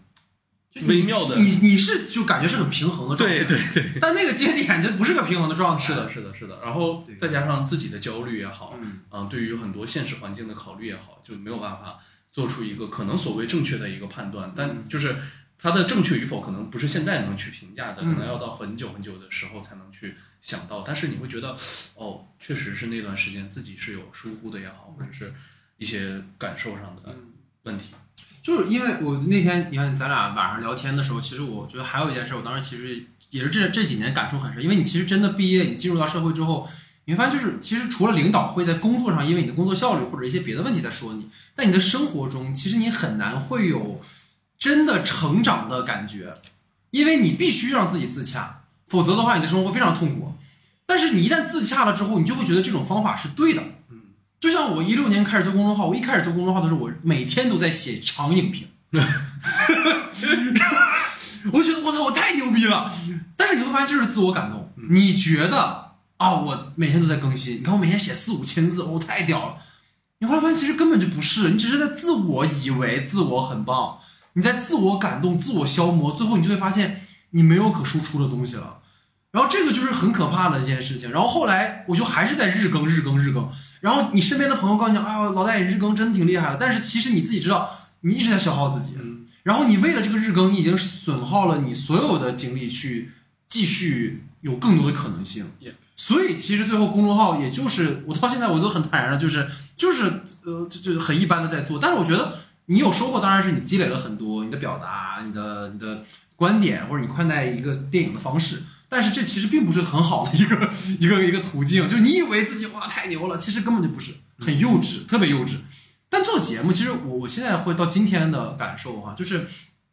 因为我们的生活由于某种你要进入到一个所谓的结构当中，或者你为了进入到某种状态当中的时候，你其实真的很难再让自己主动去学习，或者你让你自己主动去思考。呃，我们太容易被动的去享受休息和麻木自己。所以其实我一直在觉得说，可能从今年开始做节目的时候，我的感触就是，你真的在通过这种方式在对抗一些什么。嗯，对，你要通过这种方式去思考、去输出啊、包括可能我在后面也还会聊，就是我说以后在不可说里面，可能我会慢慢的变成一个一个观察者，或者我会变成一个真的就是主持人型的一个一个人。就是因为你太强调于输出你的观点的时候，其实我最近也有我的焦虑，就我会觉得我又在重复输出相似的东西，嗯，是因为我太频繁的在输出，嗯嗯，而这种输出其实对于观众，就是对于现在所有听节目的朋友来讲也没有意义，对我来讲也没有意义。虽然我们是中二青年的无意义思考，但是无意义里面是要生成价值的，对，但是我其实没有新的价值的输出，所以我们还会是周更，我一定会坚持周更，但是可能会让更多的朋友们来分享他们的观点。对。而当然，当然，如果我有想说的，也可以去聊，但是这可能是更良性的一种方式，否则的话，它就会不断的消耗我们，消耗到最后，你会发现，就是对大家来讲，在听一个没有什么价值的节目，对我自己来讲，也在做没有价值的节目啊，所以这个是我的感受跟体会吧。所以回到老徐的一些这四年的体会和收获，除了刚才聊的那些，就不可说，其实对于我来说，它像一个没有暂停的时间之旅。虽然话是这么说，就是因为我的生活在一直往前走，你生活没有暂停，你又没有出现什么意外，你当然不可能是一个被截断的一个时间之旅。但是就是我们可以仔细去回想一下，就是我觉得我对于过去的，尤其是从一九年开始。过去的这三四年时间发生的所有的事情，我是没有一个明确的记忆上的时时间点的。对对对，就是你你会觉得很混沌，就是我怎么去掰开，甚至我觉得有一段时间，当我仔细回想这件事情的时候，我会觉得我二零二一和二二这几年是揉在一起的，嗯，就是我需要再仔细思考一下那个时刻，哦，它出现在它离哪个时间节点比较近，然后它大概在什么样的时候，嗯。或者它是一个怎么样的一个过程。嗯。然后我今天就是再去回看自己的我们录制的那些节目单的时候，我会发现，哎，原来我在想到这些节目的时候，我的脑海里会有一个特别明确的一个时间点，因为它有它发布的日期，然后它有它的特定的嘉宾，然后它有它特定的录制场所。当这些事情一在你的脑子里生成之后，你会瞬间固定到那个时间点。原来在那个时候，我在想什么事情，我在做什么事情，我的想法是什么样。尤其是就呃，为了去回看嘛，我就把我的我们的三个那个年终盘点节目。集中的去听了一下，就是我们的二零二一天就过去了。就我们的二零底、二一底和二二底的这三期节目，我我之前在录不可说的时候，总有一种错觉，就是，尤其是在二一、二二年的时候，会有一种真的很强的那种重复感。嗯就是你刚才也说到那种感觉，就是有的时候其实不可能不只是表达者的那个想往外走出去的那个空间到了，然后甚至是我们自己。作为一个观看者，我们认为的，可能我觉得我们第一期很兴奋，然后说这些东西的时候，那个表达感也都到了一个很尽头。就是我二二年的时候，我们录节目的时候，我不止一次的有一种感觉，就我们最后又聊到了爱的身上，在宇宙中心呼唤爱的感觉，或者又回到我们有过的距离了。对，又回到我们有个，我们总有这种很强的感觉。如果大家很经常去听我们的节目的话，一定会发现这是我们的一个缘起节目。我们经常去靠这个、这个主题，因为这个主题是一个永恒的主题。我们嗯如除非是我们的生命阅历足够旺盛，嗯，除非是我们的生活感触足够强烈的时候，我们才会再而形成生成一个更新的一个观点或者想法。但是可能在一个三四年这个不多也不长，然后又有着特殊情节的特殊事件的这个时间节点的时候，你不会有特别大的变化和进化的，所以你会有一种很困顿和有一些疲惫的这样的一个感受。但是我觉得。就是我们至少还是在去做这件事情，还是在一直的去呃发掘一些新的、看似很多元的、很多样的这样的视角的时候，我觉得它带给我们的感受就是很有冲击力的。嗯，因为我我我记得我们当时呃听你跟我说嘛，就是我们去录那个在二二年的时候，我们录了很多疫情的节目，包括我们在录二二年的很多呃少年法庭的时候，我们也邀请了一些圈外的一些嘉宾，他们可能跟电影也好，或者是。和电视剧也好，哪怕是和这个行业没有直接的相关，甚至他有可能不没有看过这一部影片，嗯，或者是这部电视剧，但是我们邀请到他，然后跟他去说，我们想和你围绕着这个东西进行一些扩展一些的视角的时候，哎，你才会发现，原来其他人的视角会给我们带来这么多的感触，这么多不一样的一个体验，那个东西是一个更有趣、更有意思的一个视角。我们我我非常喜欢老戴刚才说的那个点，就是变成了一个。观观察者的这样的一个视角，其实我觉得我们完全可以把这样的一个方式变成一个记录录音的一种形式。为什么我觉得和文谦的交流过程会让我觉得很有新意？就是因为在和他的过程里头的时候，我觉得不仅在和文谦聊，感受他更有趣的、更性情的那一方面，同时我们自己也在观察着我们自己。就我觉得那个东西是很有趣且很重要的。可以说，从那个时候我们打开的那一扇窗，对于我们来讲是非常有意思和有有。有分享的那样的一个世界，是的，是的。就其实你在做一个垂直类的播客的同时，也要拓展一些内容，因为它其实能够帮助我们打开自己嘛。对，尤其那就你刚才说这个点，就是去年年初倒数时刻的时候，跟呃一位对音乐剧的濮阳老师，他就是很明显感觉给我们拓宽了完全我们不熟悉的业内的人士的视角。他作为一个真的舞台剧演员，在看到一个关于舞台剧的故事的时候的感触，其实是更有意思的。嗯，所以说可能在二百期以后，我们也会尝试做更多的这种向外的拓展嘛，也是开拓我们自己的眼界，也是可能让大家听到更丰富的节目。当然，前提也依然是可能建立在某些作品当中啊。但这是我们的想法。那最后就是我们对于未来的看法，其实已经聊了一部分了哈。但就是可能对，但我觉得可能还有就是，当然说到形式上的一些探索嘛，因为之前其实可能做的还是呃国内外的剧集、电影啊什么的。当然，可能未来也可以聊一些。我觉得，或者是作为一个，我在想说，每个月可以作为一个呃特别节目，或者某个限定的时间，就是聊，可能找朋友们聊聊生活，或者聊聊一些日常的一些话题，或者一些呃事件，那它也是一种方式，对吧？毕竟我跟了那个品牌那么多年了啊，是吧？大家是不是应该反省一下自己？哎，我在说什么呀？脑子里进了一些脏东西。对，然后再就是看很多。因为我我我女朋友他们喜欢听那个凹凸电波，嗯啊，我也是最近才才关注，之后就怪我进进坑晚了。真他们真的很有趣，然后他们有做那种像海龟汤，嗯，这个游戏的节目。就我给大家分享一个小好有一个小事儿，就是我们聊过正义回廊嘛，然后那天老徐应该是在外地，你们不在，然后。就是我女朋友还有我们的一些朋友们，大家一块儿在玩海龟汤的时候，他们找不到汤面儿。就海龟汤是什么？它就是大家要通过某一句话，然后大然后你不断的问那个出题者一些具体的问题，然后拼凑关于这句话背后的一个故事的真相。然后他们就说找不到好题了，他们说要不然老戴你给我们一个电影题吧。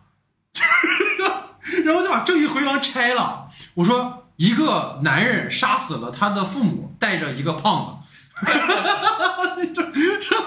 然后他们就根据这个开始推，嗯，这个胖子是神经病吗？嗯，这个男人是缺钱吗？而且其实挺有意思的，就找一群没看过这个电影的朋友，然后通过海龟汤的方式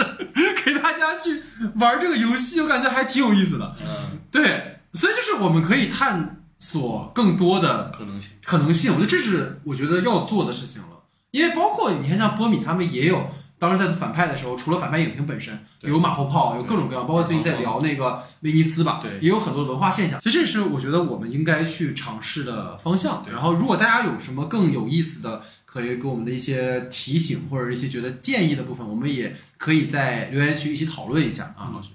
对，其实我也有这样的想法，就是呃，其实觉得我们是真的可以去分享一些。呃，可能除了嗯电影之外，一些书啊、画啊、有意思的展览啊，然后包括可能我们生活里的一些有意思的一些事情，的我们喜欢喝的酒，对不对我们一些很年轻人的这样的一个视角，然后给到大家。然后让大家也能够跟我们有更强的这样的互动和参与感，因为我其实觉得这个生活分享可能也就是现在的一个常态，或者是大家比较喜欢的一个方式吧。我就觉得这个也是挺有趣的一个部分。包括我们刚才也说到了，我们现在又开始向外的这种探索，我们去找不同的这样的播客。呃，频道，然后播客的节目，然后我们去听一些更多的类型。其实我觉得播客这个世界真的是给我们打开了好多好多的新的大门。是的，是的我。们可以从里头学习到非常多有趣的东西，然后也是希望我们能够一直在这条路上走下去，然后一直看下去，嗯，然后一直把我们的生活一直往下进行下去。你像无聊斋、刘洋教主他们，其实就是会请很多他们的听众朋友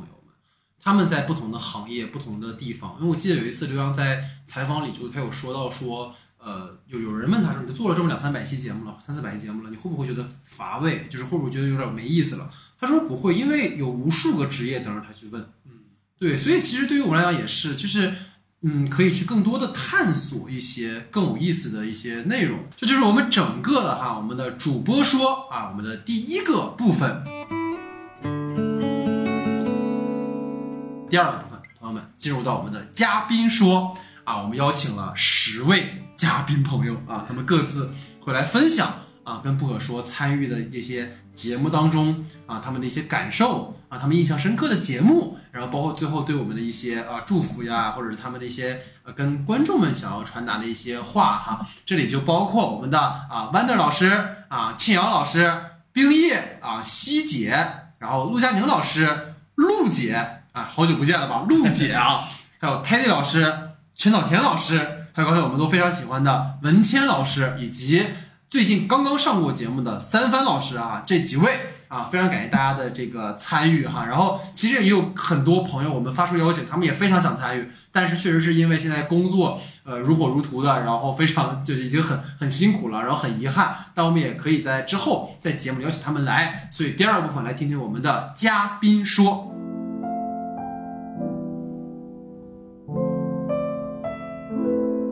各位不可说的听众朋友，大家好，我是 Wonder。在大家的支持下，咱们不可说的播客节目终于是迎来了第两百期。在过去的时光中，我和戴老师以及其他小伙伴们畅聊了《信条》《沙丘》《新蝙蝠侠》《爱斯基尔：阿凡达二》等热门的科幻作品，也作为诺兰粉丝讨论了《奥本海默》。呃，每一次的讨论都如同一次探索之旅，在彼此观点碰撞的同时，也让我们与屏幕后的观众们产生了跨越时空的互动。正如我们通过电影荧幕所实现的那样，希望未来能有机会和大家分享更多不同类型的电影感受，甚至介绍一些跨媒介的作品。也祝愿戴老师和不可说节目披荆斩棘，再接再厉，最终让不可说成为影评播客节目中的一朵奇葩。谢谢大家。大家好，我是陆佳宁，中传教书匠一枚。祝贺不可说即将迎来二百期纪念。我想这个超级有少年气的播客节目，无论做到几百期，应该都还是青春的，是有锐度、有温度的。我呢，跟不可说的掌门人之一小戴认识还蛮久了，最早呢是在我们学校电影学硕士的课堂上。小戴是那种很难得能拍戏、能写剧本，且能够一直坚持做影评的人，感觉还蛮有新浪潮范儿的。在课堂上总是贡献很多真知灼见的人。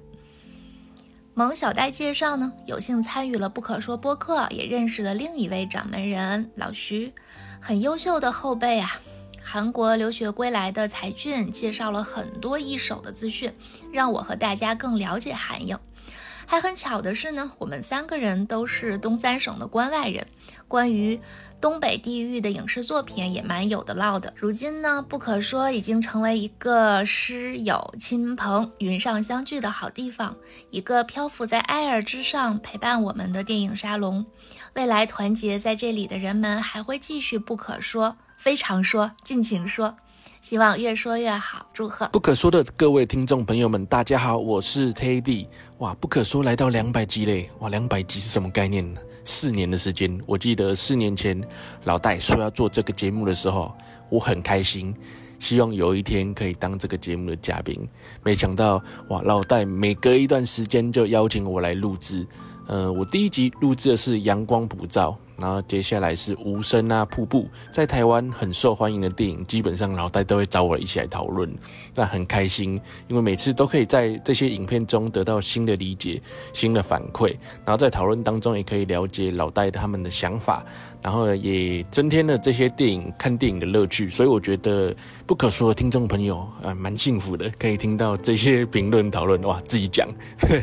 那其实不可说呢，我印录制那么多集，印象最深刻的期就是跟老戴聊呃台湾电影还有跟主的一些甘苦谈，那一集真的是动真感情啊，我聊到差点要掉眼泪了，真的走的比较感性的那个路线啊，不知道观众朋友还有没有印象？但我那一集真的印象深刻。所以希望各位不可说的听众朋友们呢，能继续支持，好不好？因为我觉得老戴他基本上更新的速度好快啊，每个礼拜基本上都没在休息。我怀疑他半夜都没在睡觉，都在剪影片，都是想很快准时更新给大家听最新的国内外电影的影评跟讨论。所以大家一定要继续支持不可说。那不可说现在做了两百集，对不对？以后一定有三百集、五百集，一定要做到一千集、两千集，做到两万集，好不好？那到时候还要找我来当嘉宾哦！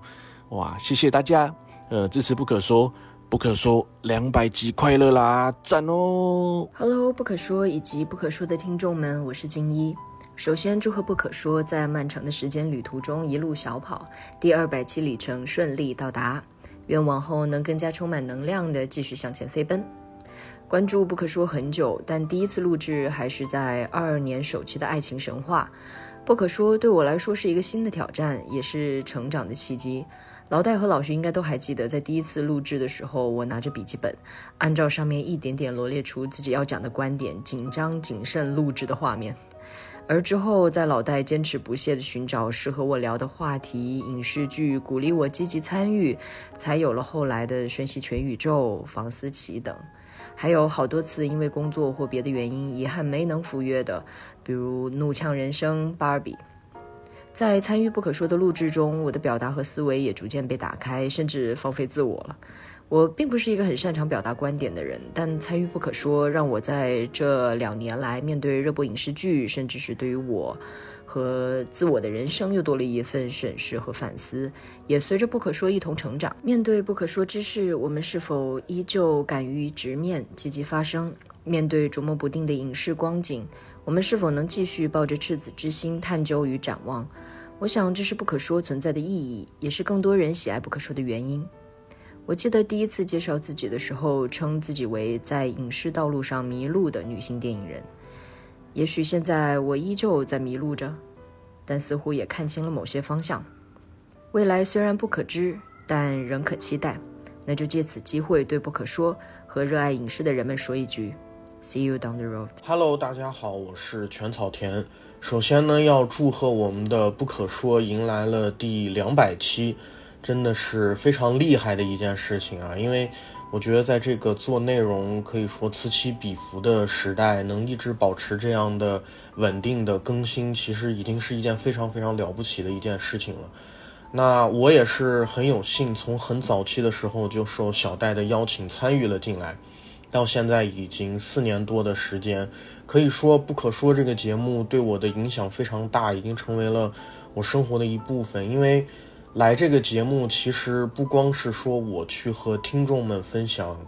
呃，我的想法和观点，那同时通过准备不可说这个节目，也是一个去整理我自己关于电影想法的机会。因为可能经常自己看完一个电影，并没有很好的机会，或者说并没有特别强的动力去进行很深度的思考和整理。那其实参加这个节目，去准备文案，去准备各种各样我要说的东西，就是一个很好这样的机会。尤其是过去的一年多时间里。呃，有了几次我单人做节目的机会，就是更加的是一个需要我自己非常花心思去整理，或者说去跟我自己去进行对话的这样的一个机会。那然后在这个节目还可以和不光是小戴和老徐，还有很多来自不同领域的嘉宾朋友们去交流，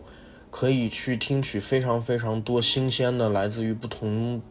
背景、不同审美、不同观点的这的想法。然后这些东西可能以前是我从来没有想到过的东西，所以说，呃，不可说这个节目对我来讲是一个非常好的学习的机会，所以我也一直很感谢小戴可以一直邀请我来参加不可说。那我在这里也祝愿不可说可以一直持续下去，继续和大家分享不同的观点。我也非常期待下一次在节目里和大家交流分享的机会。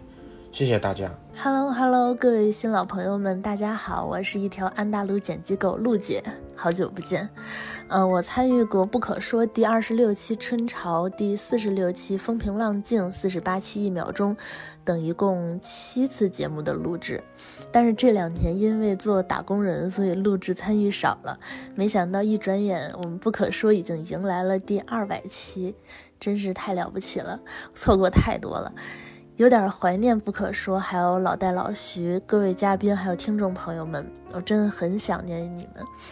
在我录制的这几期里，我印象最深刻的是第六十期《你好，李焕英》，当时是二零二一年的春节大年初三，老徐当时我印象特别深刻，他是先接到了录制李焕英的这个任务，然后才去看的电影。当天下午，我和老戴问他感觉怎么样，老徐说他和他母亲一起去的，然后他们两个人边看边抱头痛哭，这是原话哦，抱头痛哭。虽然听上去觉得挺好笑的，但是毫不夸张，其实当时我也是，嗯，我坐在电影院里戴着口罩看李焕英，因为那个时候疫情还很严重嘛，必须要戴口罩。我口罩里面全都是眼泪，后半程那个眼泪就没停下来过。其实有时候我觉得，不需要对一部电影的要求很严格，给所谓好电影定下太多技术和艺术造诣上的条条框框。我认为能够勾起我们心底最难言的感情，调动我们当下最真实的情绪，让我们捧腹、流泪、深思，甚至放松的电影。就可以称得上是一部优秀的电影作品。不可说每期的时间很长，但正因为它的长和嘉宾的多元，有时候大家对一部电影的理解反而更加全面和包容。不可说可以接纳你对所谓烂片的欣赏，也能接受你对好片的批评。这里没有党同伐异，这里能够聆听各种声音，这里充满了各种可能性。希望不可说越来越好，向着五百期进发。感谢大家的时间，我们下次再见。各位不可说的朋友们，大家好，我是爱看剧的西姐，非常开心在不可说节目二百期的时候呢，和大家再次相聚。前两天呢，我听老戴跟我说，今天呢是不可说节目已经二百期了，然后我心中就觉得特别温暖。我在想呢，真好，原来坚持呢是以这个这种形式被记录下来了。这简直太有意义了！整个回顾了一下这二百期节目，那么我参加了《机智的医生生活》、梅艳芳、七人乐队、开端和狂飙这五期节目的录制。在这个五期节目当中呢，其实我跟大家一起分享了一些观影和观剧的感受和心得。要说这期节目呢，最印象深刻的呢，嗯，除去我分享的这些嗯剧和电影之外呢。嗯，其实我回忆的更多的是我们一起参加节目时的那个互动。嗯嗯，因为呢，其实我呢是一个特别爱听别人讲话的一个人，所以这几期节目呢，我对这个三人对谈的这个机智的医生生活和狂飙这两期呢，印象呢非常深刻。因为在聊的过程当中呢，我能从就是老戴呀、老徐啊和啾啾身上得到了很多来自他人的这些观点。所以在录制现场呢，就是引发了很多我的一些联想和思考，呃，有一些非常自由的表述和发挥，这个呢是我特别喜欢的不可说的这个魅力之一吧。另外呢，我还关注了不可说的其他的那些嘉宾，特别是科幻类的电影的影评和一些影人的采访，嗯，这些都是我特别喜欢的节目的环节。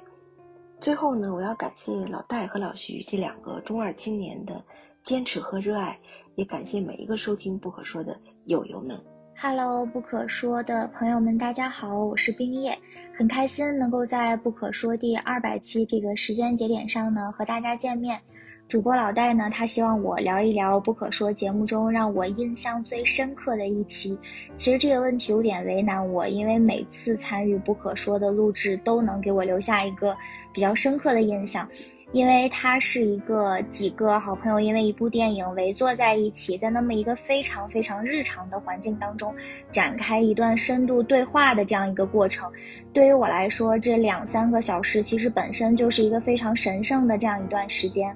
这段时间当中凝聚着我们对于电影的热爱，对于人生的思考，以及对于人的理解和自我的追寻。所以说，我想说，其实每一次去录制《不可说》节目的时候，对于我来说都是一段非常不同寻常的体验，是可以让人印象深刻的事情。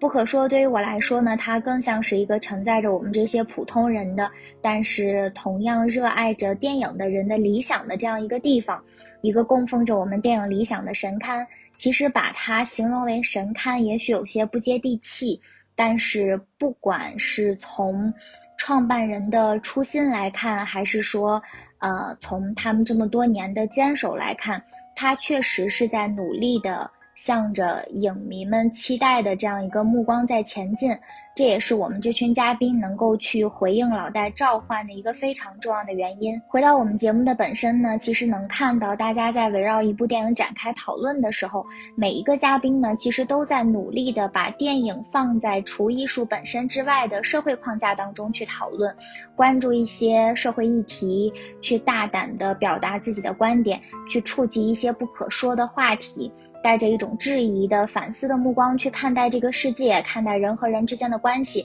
也用这样的目光去看待我们自己。这一点其实也是我们每次录节目能够彼此点燃的这样一种契机。所以，其实我们的节目虽然普通，但仍旧是有力量的。再加上我们有非常非常真诚的听众，有这么大一群热爱电影的朋友，尽管这个世界总是让我们感受到各种各样的不如意，但是我们仍旧因为你们的存在而感到庆幸，感到希望。因此呢，在不可说的第二百期的节目当中，真诚的祝福不可说的节目可以继续承载着我们这些嘉宾们。听众们的理想长长久久的走下去，希望我们可以在三十岁、四十岁、五十岁，甚至六十岁的时候，还在看电影、聊电影、爱电影。大家好，我是青瑶，第两百期不可说，哇，时间过得真的很快，因为我也是见证了戴老师一路做播客到现在，啊，其实最开始是关注公众号，然后到现在的播客不可说，我觉得戴老师真的很不容易，然后也很坚持，因为我自己曾经也做过公众号嘛，但是后来就是太懒 就放弃了。然后，尤其前段时间，就是因为呃录《澳门海默》之前，然后我重新回去听了，就是三年前我跟戴老师、万德老师我们一起录的《信条》，然后我觉得就是从那个技术上来说，我们真的就是一个很大的进步。当然也是因为当时是疫情期间，我们都分隔在不同的地方，那个录制水平特别差。但是到现在就感觉大家聚在一起，然后有一套相对专业的设备，哇，就是一个很大的进步。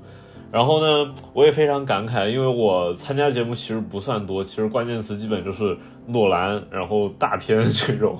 啊，上次录完《奥本海默》，我们还开玩笑说说下一次录诺诺兰新片，咱们还得一起录。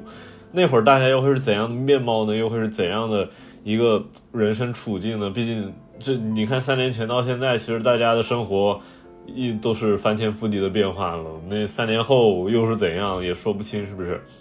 然后录节目其实是一个会让人印象特别深刻的事情，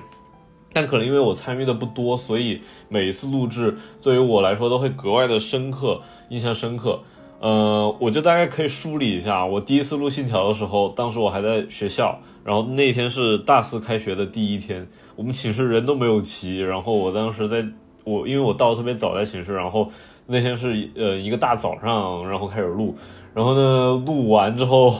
我们我们寝室的室友就一个个都来了啊，然后那天下午呢，我们又去我我跟室友又去重新刷了一遍《信条》，然后观感就特别不同，因为就是大家录完节目之后，其实我觉得录节目是一个互相学习的过程啊，尤其是像跟 Wonder 老师一起录节目，他能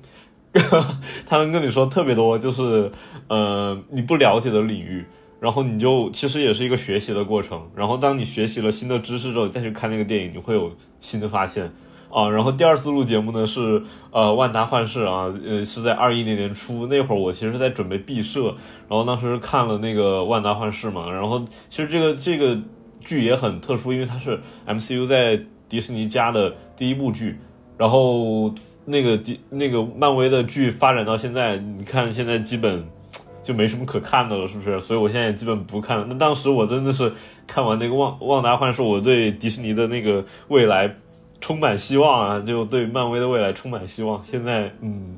懂的都懂啊。然后第三次其实时间线拉的比较长，就是到《阿凡达二》了。这个也是我印象最深的一次啊，因为那天那那段时间呢特别特殊，大家刚刚阳完，然后录的时候，我跟豌豆老师跟戴老师，我们大家感觉都在憋着咳嗽。然后那天正好是冬至，我印象很深。然后我们三个人录到特别特别晚，那个节目录了三个小时吧得，然后录到快十二点了。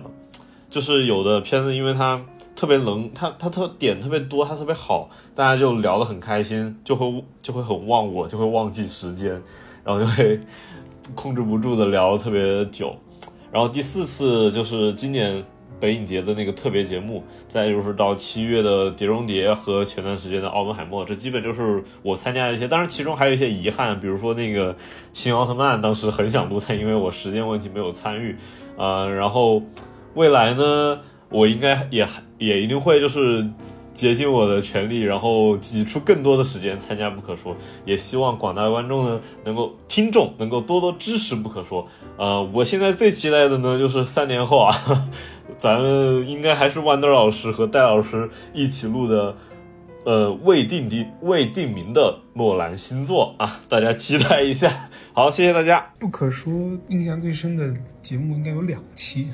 虽然我就录了没几期节目啊，但印象最深应该有两期。一期是，呃，我作为嘉宾参与的第一期，叫做《分手的决心》。嗯，因为朴赞玉导演是我，我是朴吹嘛。然后那个，呃，能能在节目里，我突然感觉说。跟跟两个我很敬重的，对我来说像老师一样的人分享我对电影的看法，是一个让我觉得很值得，嗯，去宽慰的人吧。然后我第一次去录的时候，其实很紧张，然后一路上都发抖，在过去的路上，然后呃，真的坐在那张桌子前面，我们喝着一点啤酒，然后边喝边聊，聊到我记得应该是有三三个小时有吧，还是两三个小时吧。其实时间过得非常快，而且。我们就很少看手机，然后就就让我在一瞬间好像获得了一个特别纯粹的时空。这个时空当中，能感觉到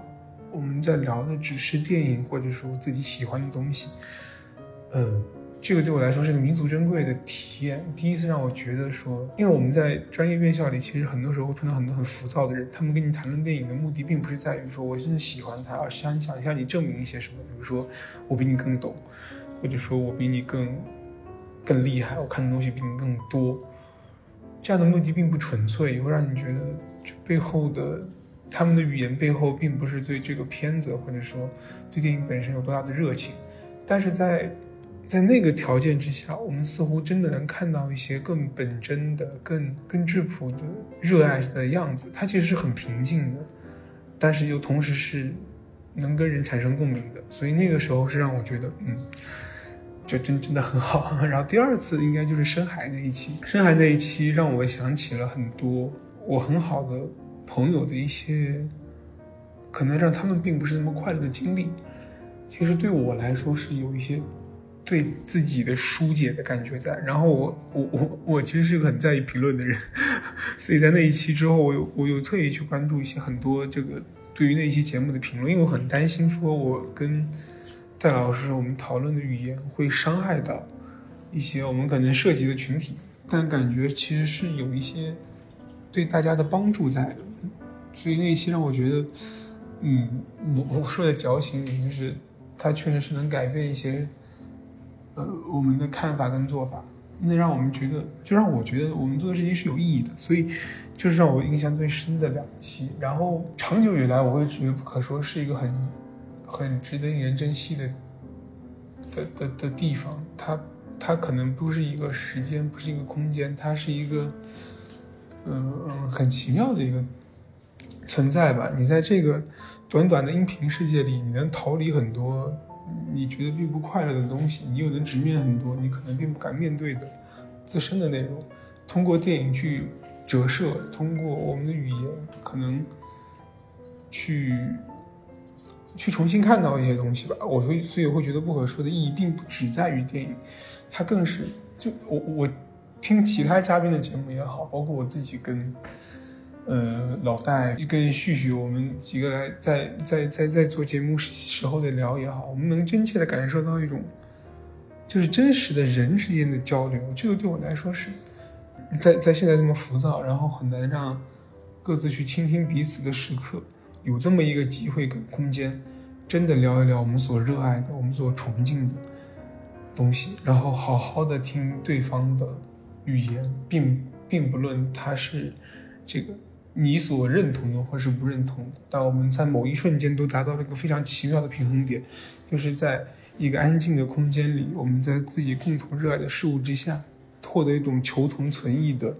存在感跟安稳的交流感。Hello，大家好，我是飞行嘉宾文谦。呃，首先非常热烈的祝贺老戴跟老徐啊，不可说完成了两百期，真的是太牛了！能够把一件自己喜欢的事情做了这么久，做了四年多，然后还做这么好，我觉得真的是 respect。嗯，然后我想说，当时接到这个两百期寄语录制的时候，我本来以为这是一件很简单的事情，结果等到我真的开始去回溯，啊，我跟不可说的缘分，想我该说些什么的时候，发现哇，我竟然有很多可以讲的事情。比如说我跟不可说的渊源，我最早第一期接受录制是在二零二一年的十二月份，那个时候呢，我是在一家传统影视公司做小策划。拿着微薄的实习工资，每天呢醉生梦死，因为就是觉得压力很大嘛，然后，啊，也就是带着一股初生牛犊的劲儿，以为一切都会变得很好，但其实不是。然后那个时候呢，我们就一边喝酒一边聊《酒鬼都市》，我们为这部优秀的剧作点赞。同时呢，也在用酒精试图去抚慰我们当时不知前路如何的这种心情状态吧。后来呢，生活就开始发生转折。到了二零二二年的四月，那个时候呢，是经历了上海封城，北京呢动不动居家办公。啊，我记得我那个时候每天就在自己那个推开门就是床的小卧室里面去。焦虑、痛苦，问啊，为什么人人为什么要活着呢？然后也是在那个年的四月，我的解放日志上线了。到了六月份，它完播以后呢，我就被邀请跟老戴、老徐一起录制了那期我的解放日志。那一期的数据很好，也是从那个时候呢，啊，我才意识到哇，原来有那么多的朋友，就是他们可能在节目当中关注到了我，然后也有评论我。我在那个时候呢，感受到了深刻的感受到了我们在播客节目当中，跟播客前观众的这种互动，以及对录制播客的人的这种反馈的力量。我记得我那个时候在节目的结尾里面说：“说我不再妄自菲薄，我要为追寻真正的爱而活。”啊，那个时候也是解放日志。治愈了我，让我对生活开始放下了那种想要追问答案的执念。后来我换了一份新工作，到二零二二年的十月份，我又涂了纯蓝色的眼影，然后去老戴那里录制了《小小姐们》这一剧这一部韩剧，是一部非常狗血的韩剧啊。然后当时就是很多细节也记不清了。后来，再后来，就是二零二三年的一月十七号，我带着一个我自己画的丙烯的小兔子，然后去跟老戴录制了《酒鬼都市》的第二季。我为什么想跟大家分享我参与这几期节目的细节呢？是想跟大家说，我知道播客前的你，我们其实我们都是同一个人，也就是说，我们都是彼此世界里的自己。嗯，我们都有自己的生活，我们都有自己自己的困难。每一次我们在听播客的时候，我们在交流对一部电影、一部剧集的看法、情感的时候，其实我们就是在彼此共享一段时间，在彼此分享自己的人生，分享一段生命。嗯，在那段体验里面，我们是通过情感的共振，去投向各自不可说的湖面，因为我觉得每个人内心都是一片不可说的湖，但是我们用情感穿透它，可以去荡起涟漪。这个涟漪，它可能能帮助我们启发到我们对生活的看法、对事物的看法以及前行的力量。我觉得这可能是老戴和老徐每次在探索节目的时候，包括啊每一次就是嗯，他会想要在节目的过程当中跟大家传达的一些东西的一个一个出发点，就是我们不只是在单纯的聊剧集，我们更多的是希望。呃，大家在交流当中，彼此给彼此带来一些正向的，或者是深层次的，或者说是不同视角的一些交流和情感的这种这种传递。所以我非常开心，开心，非常幸运，可以有幸被邀请到呃不可说当中参与了几期的录制，然后跟一些小伙伴们相识，嗯。我觉得这真的是一段非常美妙的记忆，而且经过回溯，也让我发现，原来这两年跌跌撞撞的成长，我好像也有了一个坐标系，可以去看到我是怎么一步一步变得更加的真实，啊，更加的愿意对自我诚实。那我想，这也许就是老戴之前很多次跟我强调的，说他最开心的时候就是去打开电脑写推送，然后编辑，然后这个这份满足而来吧。我觉得就是非常开心看到老戴跟老徐能够做一件自己喜欢的事情，能够将自己哦两百期乘以两个小时吧，至少四百个小时的时间投注在了一件自己喜欢的事情上。我觉得。这是不可说特别大的魔力，嗯，非常开心能够认识大家，然后也祝愿老戴跟老徐能够越来越好，祝愿听众朋友们也能够越来越好，心想事成，啊，能够越来越看到真实的自己，接纳真实的自己，然后不断的清理自己，呃，生命中的创伤也好呀，然后目前当前的困境也好啊，就是像我们无数次在。电影当中、剧集当中探讨主角、探讨主人公一样，我们每个人也是自己生活的主角，我们也会长出自己的人物弧光，我们一定能活成一部非常漂亮的电影，啊，这是我对两百期的祝福，谢谢不可说，谢谢老戴跟老徐，再见朋友们，我真的不知道说些什么了。好，那听完了我们所有嘉宾老师的分享，各位有没有 泪目啊？反正我是泪目了，就是这都是老朋友了哈，大家都非常的真挚啊，尤其是我们的文谦老师贡献了六分钟，是吧？确实很长，非常的非常开心啊，非常的开心，因为确实也是很久没有见到他了哈，然后能够通过这次方式，然后大家可以跟我们分享很多他们在录节目的一些感受，其实也。让我们其实很受益哈，也是非常感谢所有参与过我们节目的朋友，再一次感谢啊。那我们的第三个部分啊是听众说啊，这一次我们邀请了很多朋友啊来分享他们的感受，然后这里我们挑选了两位是非常有这个代表性的啊，跟我们来感呃分享他们的一些想法。然后第一位呢，其实就是刚才老徐有表白过的啊，这个丽丽周老师啊，然后他说，其实丽丽周老师在。我们的一百期节目左右的时候，其实就入坑了我们哈，然后当时也给我们在群里发了他的一些呃对于我们节目的总结啊什么的。这次他同样做了一个总结 啊，同样做了一个这个 Excel 表格。然后他说，就是嘉从嘉宾维度来讲，啊，冰叶老师说今年没参与过几期节目，但冰叶依然是今年参与节目的女嘉宾的这个呃参与节目数量之最。然后包括说这个弯的老师呢，现在已经跟这个全老师啊并驾齐驱啊，成为了嘉宾当中参与节目数量最多的嘉宾啊。大家我给大家讲过嘛，Wander 老师甚至倒逼我去录封神啊。本来我是不想聊封神的，但现在呢，Wander 老师参与的节目平均播放量都破万了啊，所以 反正老师常来吧，是吧？好朋友啊，对，嗯好。那就刚刚先说一说丽丽周老师啊，他给我们也写了一段哈，就是很好的留言，然后给大家念一下啊，非常感谢他哈。说老戴、老徐啊，以及不可说的嘉宾们，你们好呀！我是不可说的忠实听友丽丽周，很开心能够有机会参与到两百期的活动，并有机会啊抽中奖品。你怎么知道你会抽中奖品？对我与不可说结缘是被四零四的第五十五期节目无一之地啊，他写了某某某地，你看特别了解我们是吧？就为我们考虑了很多。节目里的主播和嘉宾既能欢乐对谈，又能严肃讨论，并存，让我感到惊讶。就这样，我开始一期一期的听着新旧节目，不可说呢，逐渐成为了我每天必听的播客节目。在听完一百期节目内容之后呢，我萌发了想加入听众群的念头。我们也是那时候建了听众群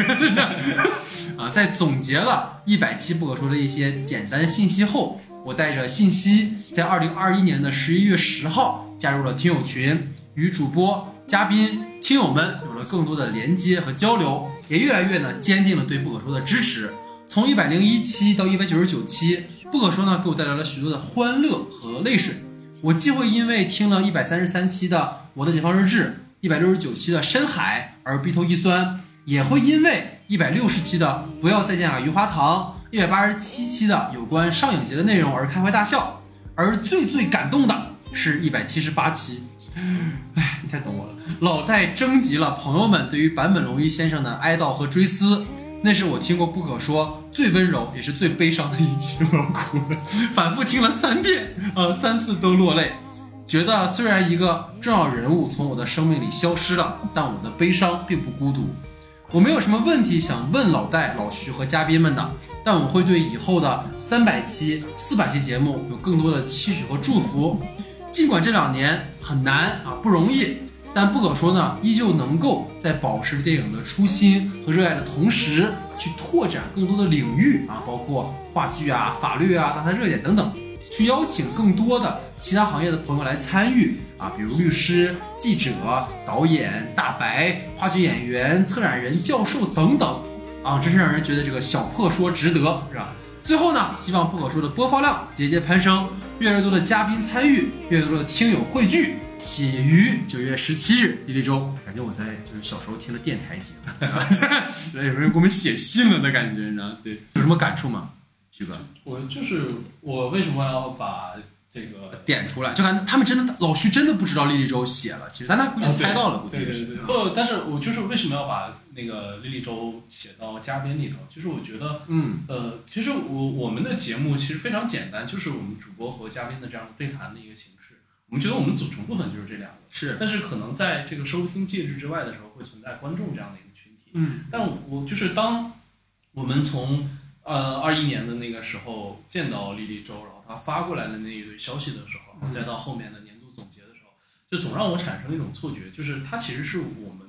嘉宾的那个一份子，他是一个非常重要的一个组成部分，他会给我们很多的支持和动力，和我们一起去。完成这件事情和更大的一个决心，我们一直在其实互相的促进着，互相的往前走。但是觉得首先要要感谢，就是但是还有一个，其实不仅是丽茹老师，其实很多在这么多期节目里的评论区的朋友们都给了我们很大的触动。我印象非常深是《解放日志》的那一期，就是你看到大家在里面分享自己的生活，然后这个生活的之中，彼此大家是特别能够温暖到对方的。就是有一个朋友像特别熟，他现在我总会拿出来说，说他说在在操场上在听《解放日》这期节目，听完之后站住就是大哭，然后我就觉得啊，就是你能靠一期音频的节目，我们没有见面，我们从来没有见过，大家甚至不知道我们的样子，然后但我们却能够产生这样的连接感，这种情感上的连接，还有很多朋友们在我们的跨年的那个时候也会给我们。留言啊，说我们的这个像个酒馆一样，然后可能我跟老徐分担了什么样的身份，然后也能够明确的感觉到大家其实真的听了我们很多期节目，包括其实，在我们的听友群里有非常多的朋友们会经常的给我们互动啊，然后关注我们，包括他说，哎，你们刚我刚看完你们就做节目了什么那种，其实都对我们是非常大的触动，对，所以这个是我非常感谢丽丽周老师的这个分享哈，然后也非常感谢。朋友们的这个日常给我们的一些回复，然后另外一位朋友啊，他是塔可夫斯基啊，不是，他他的这个网名啊叫雕刻时光啊，然后呢，他在这次给我们的这个留言当中呢，他附上了 Teddy 老师的一个从台湾寄来的明信片啊，他也是当时收到明信片的一份子。所以这次他也是呃加了我们，然后跟我们说，哎，有一些想跟大家去聊一聊的啊，所以给大家念一下他给我们写的这样的一个听众说的部分哈。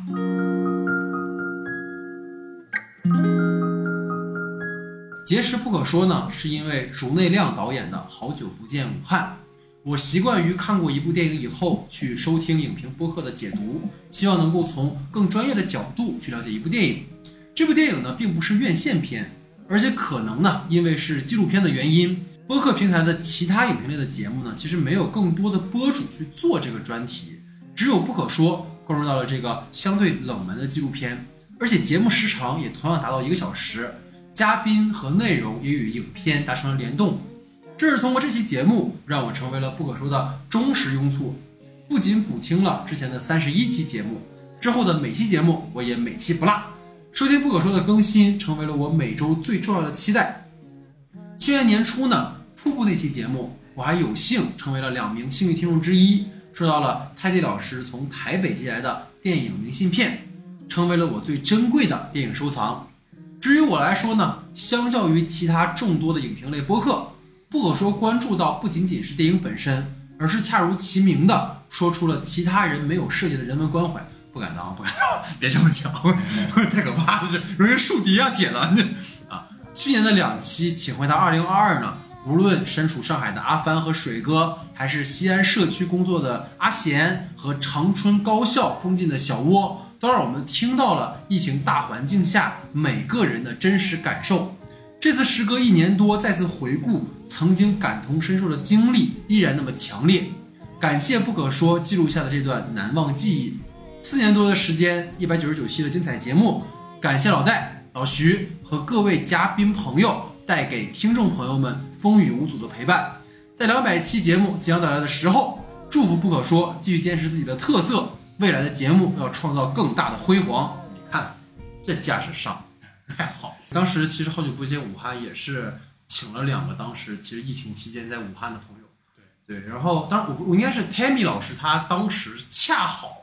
回了深圳，不在武汉。那另一位朋友是就在武汉经历了当时一切，所以可能也是从那一期节目之后吧，我们更多的会邀请一些，或许跟这个电影或者剧本身，呃，可能没有说去真的讨论到内容，但是可能是和他相关的一些职业或者是一些人他们的生活啊。所以这个其实也是让我们有很深的感悟，包括对。我感谢，包括泰迪老师，其实也给我们每次都送上了很多的小奖品啊、小礼品啊什么。而且泰迪老师从台湾寄过来，说实话，这个运输成本也不低啊。但是就是每次都特别的慷慨，包括这次泰迪老师给我们送的这次的这个留言，也是他凌晨五点的时候发给我的。就是他当时好像是在外外面录综艺节目吧，然后呃一点多跟我说他会录给我，然后。五点多发给我，他说他回家睡了两个小时，然后起来就录了。估计他录完之后马上又要开工，所以就是这种嗯，大家的帮助啊，大家的支持，其实会给我们很大的力量啊，然后也非常非常感谢大家。那老徐最后还有什么想跟我们分享？对，其实，在最后的这个部分，想跟不可说的所有的听众们说的这个话的时候，我一直在想具体要写什么内容，但是迟迟无法下笔。直到前段时间的时候，看了一个台湾的乐团。当代电影大师他们在演出结束时候的一段话，我觉得可能把这段话转述给大家是一个非常重要的事情吧，因为我觉得他在当时说的那些话的时候，有非常深切的影响到正在做不可说的我，所以想跟大家分享这样一段话，就是各位朋友们，谢谢你们来收听我们的播客，感谢你们的时间。如果你喜欢这个播客，我也希望你们可以去组建。自己的播客团队，或者是发表你们自己的作品，或者无论你们现在正在对什么感兴趣，我们都期待你发表你的作品。我们想象的事情是一开始一切都会很糟，但如果你一直做属于你的东西，这个事情最后都会变好。这个好不是指全世界都会超级爱你，而是有那么一小群人会爱你，但是他们爱得很深，爱的很有力量，而那种力量。会让你终于也开始喜欢你自己，一直到最后，直到你不必证明什么事情，你还是能喜欢你自己。这就是我们想象的事情，所以我们期待所有听播客的朋友们开始发表你的任何作品，因为只有开始了，你才会察觉到有人在未曾想象过的地方等你。谢谢所有喜欢、支持和帮助不可说的朋友们。以及你们的时间。所以最后有，其实我其实最近因为前段时间回了趟老家嘛，然后也恰好是因为一些机缘，其实会关注到一些呃，比如说可能魔术相关的东西。因为我最近其实很喜欢研究魔术，然后我有个朋友又送了我很多刘谦老师那个魔术演出的周边，嗯然后它里面有一个点是它有一件衣服是十岁者，就是米勒的那那个画，嗯然后他是通过那个画去做了一个魔术，然后当时。呃，我那个师傅给我分享了一个关于十岁者的故事。他说，就是当时，当当然，关于米勒当时为什么画十岁者，我看到了好几个版本啊。我说他这个版本就是可能是为了讲一个故事，所以说他编撰了一部分。因为他们说，实际上米勒有两个版本是说，一是他带家人为了逃逃离一些病呃疾病，所以来到了这个村庄，然后还有一个就是他们几个小哥们儿，然后在城市里待着没意思了，所以来这边开了一个学派啊，就是各种上。但他当时讲了一个点，就是他说。呃，因为是为什么是拾穗者？因为它实际上是这些游民们在捡收获之后的地上剩的东西，然后它其实是对于当时的无论是社会结构也好，或者当时一些游民们的状况的一种反应。那他其实讲了一个很重要的事情是，当我们是有拾这个动作的时候，其实你要去想一想，你第一次可能捡到麦子的时候，你的感受是什么？他说，就像那个魔术，其实讲的就是你第一次摸到扑克牌的时候。你的那个热情，的那个初心是什么？啊、然后其实回到我们的节目就是一样，我们第一次做节目的时候，我们到底是因为什么觉得它让我们那么的兴奋和那么的开心啊？所以这可能是他当时讲的这件事情。所以经由这件事情延续到另一个点，就是我又去查了关于十岁者的一些消息之后，最后我写了一段话，我想作为我们今天节目的结尾，作为我们两百期节目的收尾，作为我们两百零一期啊的开端的一段话，就是。嗯，戴老师在一期电影课里面其实引用过新浪潮之教母，就是阿涅斯·瓦尔达在北大交流时的一段话。他说：“呃，他生命里最重要的东西可以用三个词来概括，是灵感、创造和分享。”然后那期课程里面呢，戴老师分享了瓦尔达的《十岁者》这部纪录片，那个是在很早的时候用 DV 去记录和创作，因为那个大家也知道，其实对于可能新浪潮或者那个时期的人，大家会觉得胶片是更好的一种记录的方式。但是瓦尔达他很好的去使用了 DV 这个媒介。然后我印象很深的一个是瓦尔达在那个电影里面，他用手去抓穿行的汽车，然后就是好像这个车就被我抓到手里，然后消失了。这种方式其实，在今天我们的 vlog 里面有随处可见的内容，但是当时是非常有想象力的一件事情。包括可能片子里面在经由米勒的十岁者引申到，就是我所谓瓦尔达的视角是对于城市里面今天的游民们，他们如何化废为宝的啊这样的一种呈现，就是可能大家捡了一些垃圾呀，或者一些大家不用的东西，但这些东西其实也有价值，也能够去有更好的东西。所以可能这部电影在告诉我们的是，我们可以在生活里去汲取灵感，去创造，并和他人分享我们的创造。然后戴老师说。重要的是分享，而不是独白。这就是我们说为什么我可能会觉得在节目里，我未来可能会慢慢的变成一个观察者，或者我作为一个主持者。因为有时候可能自说自话其实是不具有他人倾听的价值，而选择合适的媒介，恰当的表达，通过彼此的交流跟碰撞，使得我们个人的观点在讨论中去交汇，或许才是可能更适合不可说的方式。然后联系到我们的节目，这个也是我跟老师曾经。分享过，但是我没有真的把这件事情聊开，是因为我其实也还困惑着。这一次就是我在想说，不可说这个名字到底为什么是这个名字。最初我们的想法其实跟佛学意义上的不可说，跟西方哲学上意义上的不可说都没有关系，对，而是因为陈小南的那个叫不可说的对谈节目，让两个人在两个在价值观和人生选择上截然相反的人去聊天，他们会碰撞出怎么样的火花？当时那档节目给我留下了极其深刻的印象，我给老师发了很多期，但是时间久了，我越发的去思考什么是不可说的时候，其实我有了一些不同的想法。如果大家回到西方哲学里面，有一个叫维特根斯坦的哥们儿啊，他是这个一个很有名的哲学家，然后他的一个著作叫《逻辑哲学论》，它里面提到了，就是对于不可说的事儿，我们要保持沉默啊。然后他这个表述其实是建立在他本人的一套。非常严谨啊，然后自证的一种逻辑的论证里面，就他会说，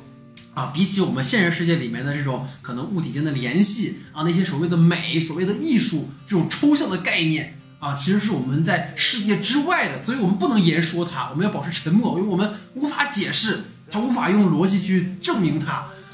然后我其实，在看完这句话的时候，特别的困惑，因为当当然我也没有完全去读它的原著。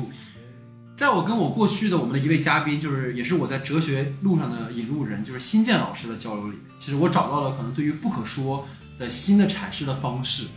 就是恰恰因为我们语言的匮乏，我们才更应该用尽方法去言说和思索。这其实也是我们说从存在主义以来后现代在讲，就是我们要不断的去冲破那种局限，不断的重新去生发出意义。可能在不同的历史阶段，在我们不同的知识发展的阶段，我们都会被赋予不同的。审视和理解这个世界的目光，就像当年维特根斯坦说：“当我有了这样的一种逻辑哲学论的时候，那么以前的哲学可能都被我阐释清楚了，然后我也把一切的世界之内和之外都区分明白了。但那也只是在他那个时代的一种解读的角度，就像后来哲学家也会在不断的说他是有什么问题。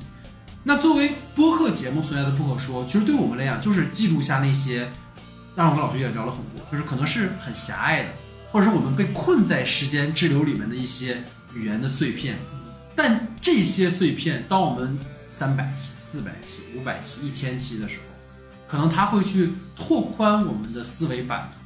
它会去书写我们对于自己的阐释这个世界的一种方式。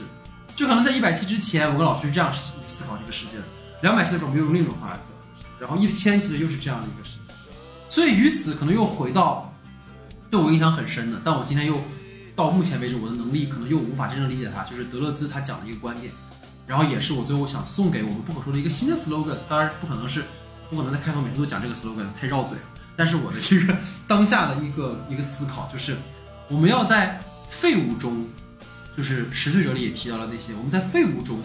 不断的生成新的观念，我们要在不断的打破我们的思维惯式的时候，去不断创造新的语言。我们要有勇气去继续破坏，在不断的差异跟重复当中，才能诞生新的话术。所以，这既是我对不可说的期待，也是我对我和老徐接下来在做节目时候我们个人成长的期待。同时，也是希望大家在听完我们的节目之后，可以我们一起去思考，去记录啊每一个当下和他们所共同构织的未来啊。所以，这个是。